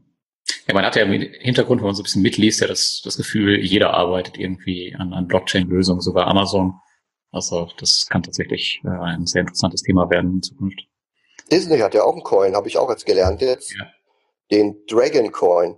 Ich kann, ich habe bis heute noch nicht verstanden, wie Disney das Dragon Coin nennt. Ähm, weil um so ein Ding zu vermarkten, muss man es doch einfach Mickey oder Disney Coin. Also keine Ahnung warum, aber ähm, vielleicht kann man ihn ja nochmal umbenennen. Aber die Idee dahinter finde ich schon mal gut. Und entweder sind die Firmen so fit, dass sie es selber hinkriegen, oder sie holen sich halt professionelle Unterstützung. Hm. Ja. Gut, vertiefen wir das Thema hier nicht weiter. Da fehlt uns, glaube ich, auch beiden ein bisschen das Know-how zu. Mir zumindest, das kann ich sagen. Ähm, ja, mir sowieso. Bitte? Mir sowieso. Kommen wir zu einem sehr konservativen Thema, und zwar äh, Bücher. Wenn du heute ein Buch empfehlen würdest, ähm, was wäre das einem, einem jungen Investor, sagen wir es mal so? Einem jungen Investor. Ähm, also das Ganze, wie man äh, Bücher liest äh, oder welche Bücher man anfängt, das ist, da bin ich lange drüber hinweg, ähm, weil für mich ist wichtig. Ähm, achso, ich könnte meine meine eigenen beiden Bücher könnte ich ja vorschlagen. Was hätte ich was jetzt? Ich habe ja zwei Bücher geschrieben. Äh, fangen wir doch mal damit an. Ähm, du könntest ja sagen, ähm, wenn du finanziell frei werden willst, da habe ich ein Buch geschrieben, wo ich erkläre meinen Weg, wie ich es geschafft habe, was ich gemacht habe und ähm, wie du das auch schaffen kannst. Und das zweite Buch beschäftigt sich um Einnahmen, Ausbauen, Ausgaben, Absenken, Sparrate erhöhen. Also wie kann man einfach einen höheren Cashflow erzielen. Ja, und ansonsten ähm, gibt es da draußen viele, viele Bücher, unzählige Bücher zu Anlagestrategien ich glaube, du musst vielleicht 20 Bücher lesen, um die Anlagestrategie für dich zu finden, sie vielleicht auch ein bisschen anzupassen an deine Spezialitäten und damit du frühzeitig eine Anlagestrategie findest. Und die musst du dann einfach bis zum Lebensende verfolgen. Und deswegen kann ich jetzt schlecht sagen, da gibt's das Buch, sondern ich würde mich auf Bücher stürzen, die umsetzbare Anlagestrategien besprechen. Zum Beispiel die äh, von jo Joel Greenblatt, äh, diese Börsenzauberformel. Das klingt total reißerisch, ist aber total simpel. Ja? Ähm, dann gibt's noch ein Buch ähm, von Christian W. Röhl, Dividenden kassieren, cool bleiben und Dividenden kassieren. Mhm. Der hat auch eine ganz einfache Strategie. Und dann gibt's noch äh, Benjamin Graham und keine Ahnung, was es für Leute gibt. Warren Buffett hat ja im Grunde auch eine gewisse Strategie, äh, wobei die jetzt nicht, glaube ich, so klar definiert ist, mach A, mach B, mach C. Ähm, aber ich finde, es ist wichtig, eine Strategie zu haben und da kann man verschiedene Strategien kennen. Leverman-Strategie gibt's noch. Da gibt's ein Buch. Unsere Kollegin, die Petra, äh, Petra Wolf, hat zum Beispiel da ein, ein praktikables Handbuch dazu geschrieben, wie sie die umsetzt in ihrer Praxis. Kann ich auch empfehlen. Aber am Ende musst du oder müssen die Leser oder die Hörer oder die Zuschauer, was haben wir denn hier? Beides. Alles, ja. Sie müssen einfach für sich eine Strategie finden. Und da würde ich mit Anlagestrategien anfangen. Ja, das ist echt der Punkt, ne? Strategien finden. Und das, äh, das von, von Christian. Röhl, das ist ja echt das, das Einfachste, was man eigentlich machen kann. Äh, genau. Äh, Aktienmarkt, irgendwie, der haut ja einmal im Jahr seine Liste raus und du kannst einfach alles nachkaufen, was da, was da draufsteht. Genau. Der, der, der Komma hat ja auch eine Strategie. Ist ja auch nichts anderes wie eine ETF-Strategie. Ja, also, korrekt. Und es geht immer nicht darum, dass ich sage, man muss meine Strategie verfolgen, meine Dividendenalarmstrategie, um Gottes Willen. Die ist nur für ganz bestimmte Personen geeignet. Aber wichtig ist, dass man überhaupt eine Strategie hat, die man verfolgen sollte. Ob das mit ETFs ist, mit Peer-to-Peer -Peer oder eine Mischung aus allem, was auch immer. Man muss wissen, wann man im Markt aktiv wird und wie man dann seine Assets auswählt. Also wonach, nach welchen Kriterien geht man vor. Das ist wie so ein, wie so ein Handout, wie eine Checkliste kann man, muss man sich dann da erstellen und die arbeitet man dann immer wieder ab. Mehr, mhm. mehr ist es eigentlich gar nicht. Und dann kommt man in den Automatismus. Ja. Ja, cool erklärt. Und das haben halt die wenigsten. Das ist einfach so. Die Strategie. Die, die ja. meisten, auf die ich treffe, die erste Frage, die ich stelle, wie ist denn deine bisherige Vorgehensweise, deine bisherige Strategie? Und die sagen dann, ja, ich mache auf jeden Fall in Dividendenaktien Dividendenaktie kaufen ist keine Strategie. Das ist, man kauft eine Aktie von einem Unternehmen, welches eine Dividende ausschüttet. Hm. Aber weder wann, weder wie, noch welche Kriterien, nichts ist definiert. Und da würde ich mal mich ganz weit aus dem Fenster hängen und 90 Prozent sagen. Also wirklich. Die ja. alle, alle haben da eine definierte, klar strukturierte Strategie. Es gibt auch noch den Gegenfall, dass viel zu viele Strategien äh, miteinander vermischt werden und daraus auch wieder resultiert, dass man eigentlich gar keine richtige Strategie hat. Das kann durchaus auch sein, ja. Ja. Jetzt hast du eben deinen Dividendenalarm schon angesprochen. Pass auf, ich mache dir das Angebot. Wenn du ähm, ein Angebot für meine Zuschauer und äh, Zuhörer hast, für deinen Dividendenalarm, vielleicht irgendeinen Rabatt oder so, dann darfst du nochmal drei Minuten erklären, was das denn so ist. Aber nur dann. nur dann. Ja, also es ist halt so, ähm, meine Strategie funktioniert so, dass ich auf der einen Seite den Markt beobachte. Mich interessiert, wann ist der Markt teuer, wann ist der Markt günstig. Weil ich möchte nur in günstigen Massen investieren. Das ist ein Ampelsystem. Das heißt, wenn der Markt grün ist, dann sind die Börsen in der Regel blutrot. Dann ist bei mir das Zeichen grün. Das ist schon mal so eine schöne, ähm, ähm, ja, schönes Wechselspiel, weil ich halt bei Rot ist ja so Angst und ähm, Blut. Das möchte ja keiner investieren, deswegen ist bei mir dann alles grün. Äh, in diesen Phasen möchte ich investieren. Und das zweite Ampelsystem, äh, ich betrachte einzelne Aktien und gucke, wann ist denn welche Aktie teuer und günstig. Und wenn der Markt grün ist und eine Aktie grün ist, dann ist es praktisch bei mir ein Signal und dann ähm, kann man, sollte man sich mit diesen Aktien beschäftigen, sich diese Aktien anschauen und dann die Entscheidung treffen, welche Aktie ist für einen interessant und dann durchaus auch dann zu diesem Zeitpunkt investieren. Und wer das langfristig macht, unterstelle ich jetzt einfach mal, der erreicht auch eine Überperformance im Vergleich zu den normalen Indizes wie DAX oder Dow. Und dass ich das schaffe, zeige ich auch beim Blog halt immer. Da gibt es eine Auswertung über meine, ähm, über meine, über ein echt, echt, echt Gelddepot. Äh, die Consorsbank äh, gibt mir da praktisch jeden Monat eine Auswertung. Deswegen ist es auch ganz transparent und praktisch wie ein Testat. Und wer wenig Zeit hat, wer gerne Interesse hat, so zu investieren, der kann die Auswertungen, die ich auf meinem Blog äh, zur Verfügung stelle, plus meine persönliche Beratung und Betreuung, das eigentliche ähm, Benefit äh, bei, diesem, bei dieser Mitgliedschaft ist, zur Verfügung stelle. Ja, der kann das nutzen und daraus seine eigene Strategie entwickeln und ist instabil. Na gut, also die Mitgliedschaft läuft ungefähr ein Jahr und ich könnte dir 14 Monate, also statt 12, 14 Monate den Lesern anbieten. Dann sollten sie einfach mir Bescheid geben und dann kriegen wir das schon auf die Reihe. Ja, ich befürchte, du warst jetzt die letzten äh, 20 Sekunden abgehackt. Ich glaube, du hast es ausgesetzt, nachdem du äh, deine persönliche Betreuung ähm, hervorgehoben hast. Genau. Ähm, genau, also das Benefit ist halt die persönliche Betreuung, die ich meinen Kunden anbiete dass wir praktisch, dass ich ihnen helfe bei der Entscheidungsfindung, Pro und Kontras abwiegen, um dann einfach ein besseres Gefühl zu haben. Weil die meisten sitzen halt zu Hause vor ihrem Rechner und tun sich halt schwer äh, mit ihrer Entscheidungsfindung. Und dafür ist eigentlich ähm, meine Mitgliedschaft da.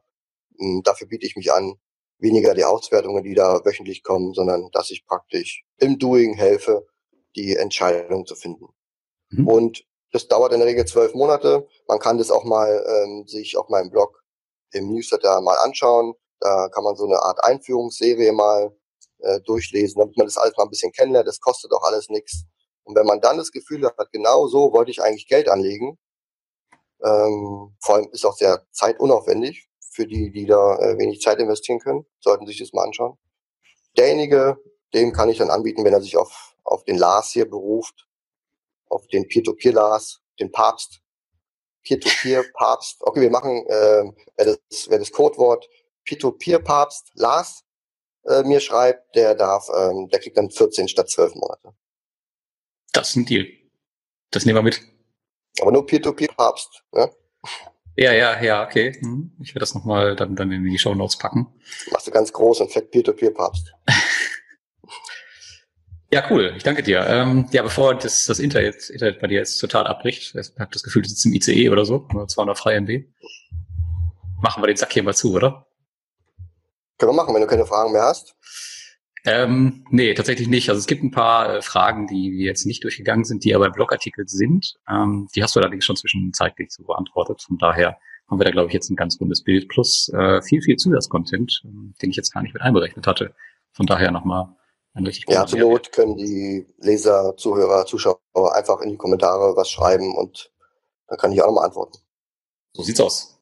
Du bist ja ständig online. Na, ständig nicht, aber dauerhaft. ja, cool, Alex. Ich danke dir, dass du dabei warst. Und ähm, ja, wir äh, sehen. Aber ganz, ganz kurz noch ja? Äh, eine, eine Anekdote dazu, weil okay. ich bin ja eigentlich digitaler Nomade und äh, Online-Business. Und äh, es kommt hin und wieder tatsächlich immer wieder vor, dass Leute sagen, ah, du bist ja ständig online, äh, bist ja dauerhaft irgendwie. Dann denke ich mir, ja gut, aber wer geht denn zehn Stunden in ein, äh, in ein Büro oder in eine Fabrik oder irgendwo arbeiten? Also ich bin weniger online, wie andere Menschen ihren Job gehen. Ähm, aber die Menschen haben einfach dieses Gefühl, das, was ich mache, ist einfach viel zu viel. Mhm. Und wenn ich einfach sage, das ist mein Job, das ist meine Arbeit, und wenn ich drei, vier Stunden am Tag online äh, am Rechner sitze oder auch an meinem Smartphone bestimmte Sachen checke oder Mails schreibe, dann ist es meine Arbeit. Und im Umfang her ist es weniger, wie andere für ihre Arbeit aufbringen. Aber gut. Genau, du sendest halt so ein bisschen das Signal nach draußen, dass du ständig online bist. Äh, dabei beantwortest du vielleicht nur mal hier eine Frage, da eine Frage. Naja, und in, in der Summe ist es dann nur ein Viertel dessen, was ein normaler Mensch arbeitet. Ja, genau. Ja. Ja, cool. So. Ja, dann werde ich jetzt mal meinen mein, mein Arbeitsweg, Heimweg antreten. Ich gehe jetzt mal rüber ins Wohnzimmer. Deine Familie und, wartet bestimmt schon äh, sehnlichst auf dich. Ist jetzt ein bisschen länger gewesen dann, als geplant. Und dann bin ich, und dann bin ich wieder zu Hause, ja. Ja. ja, sehr cool. Ich wünsche dir noch viel Spaß dabei. Ja, dann danke ich dir und bis demnächst. Bis demnächst. Bis dann. Ciao. Ciao.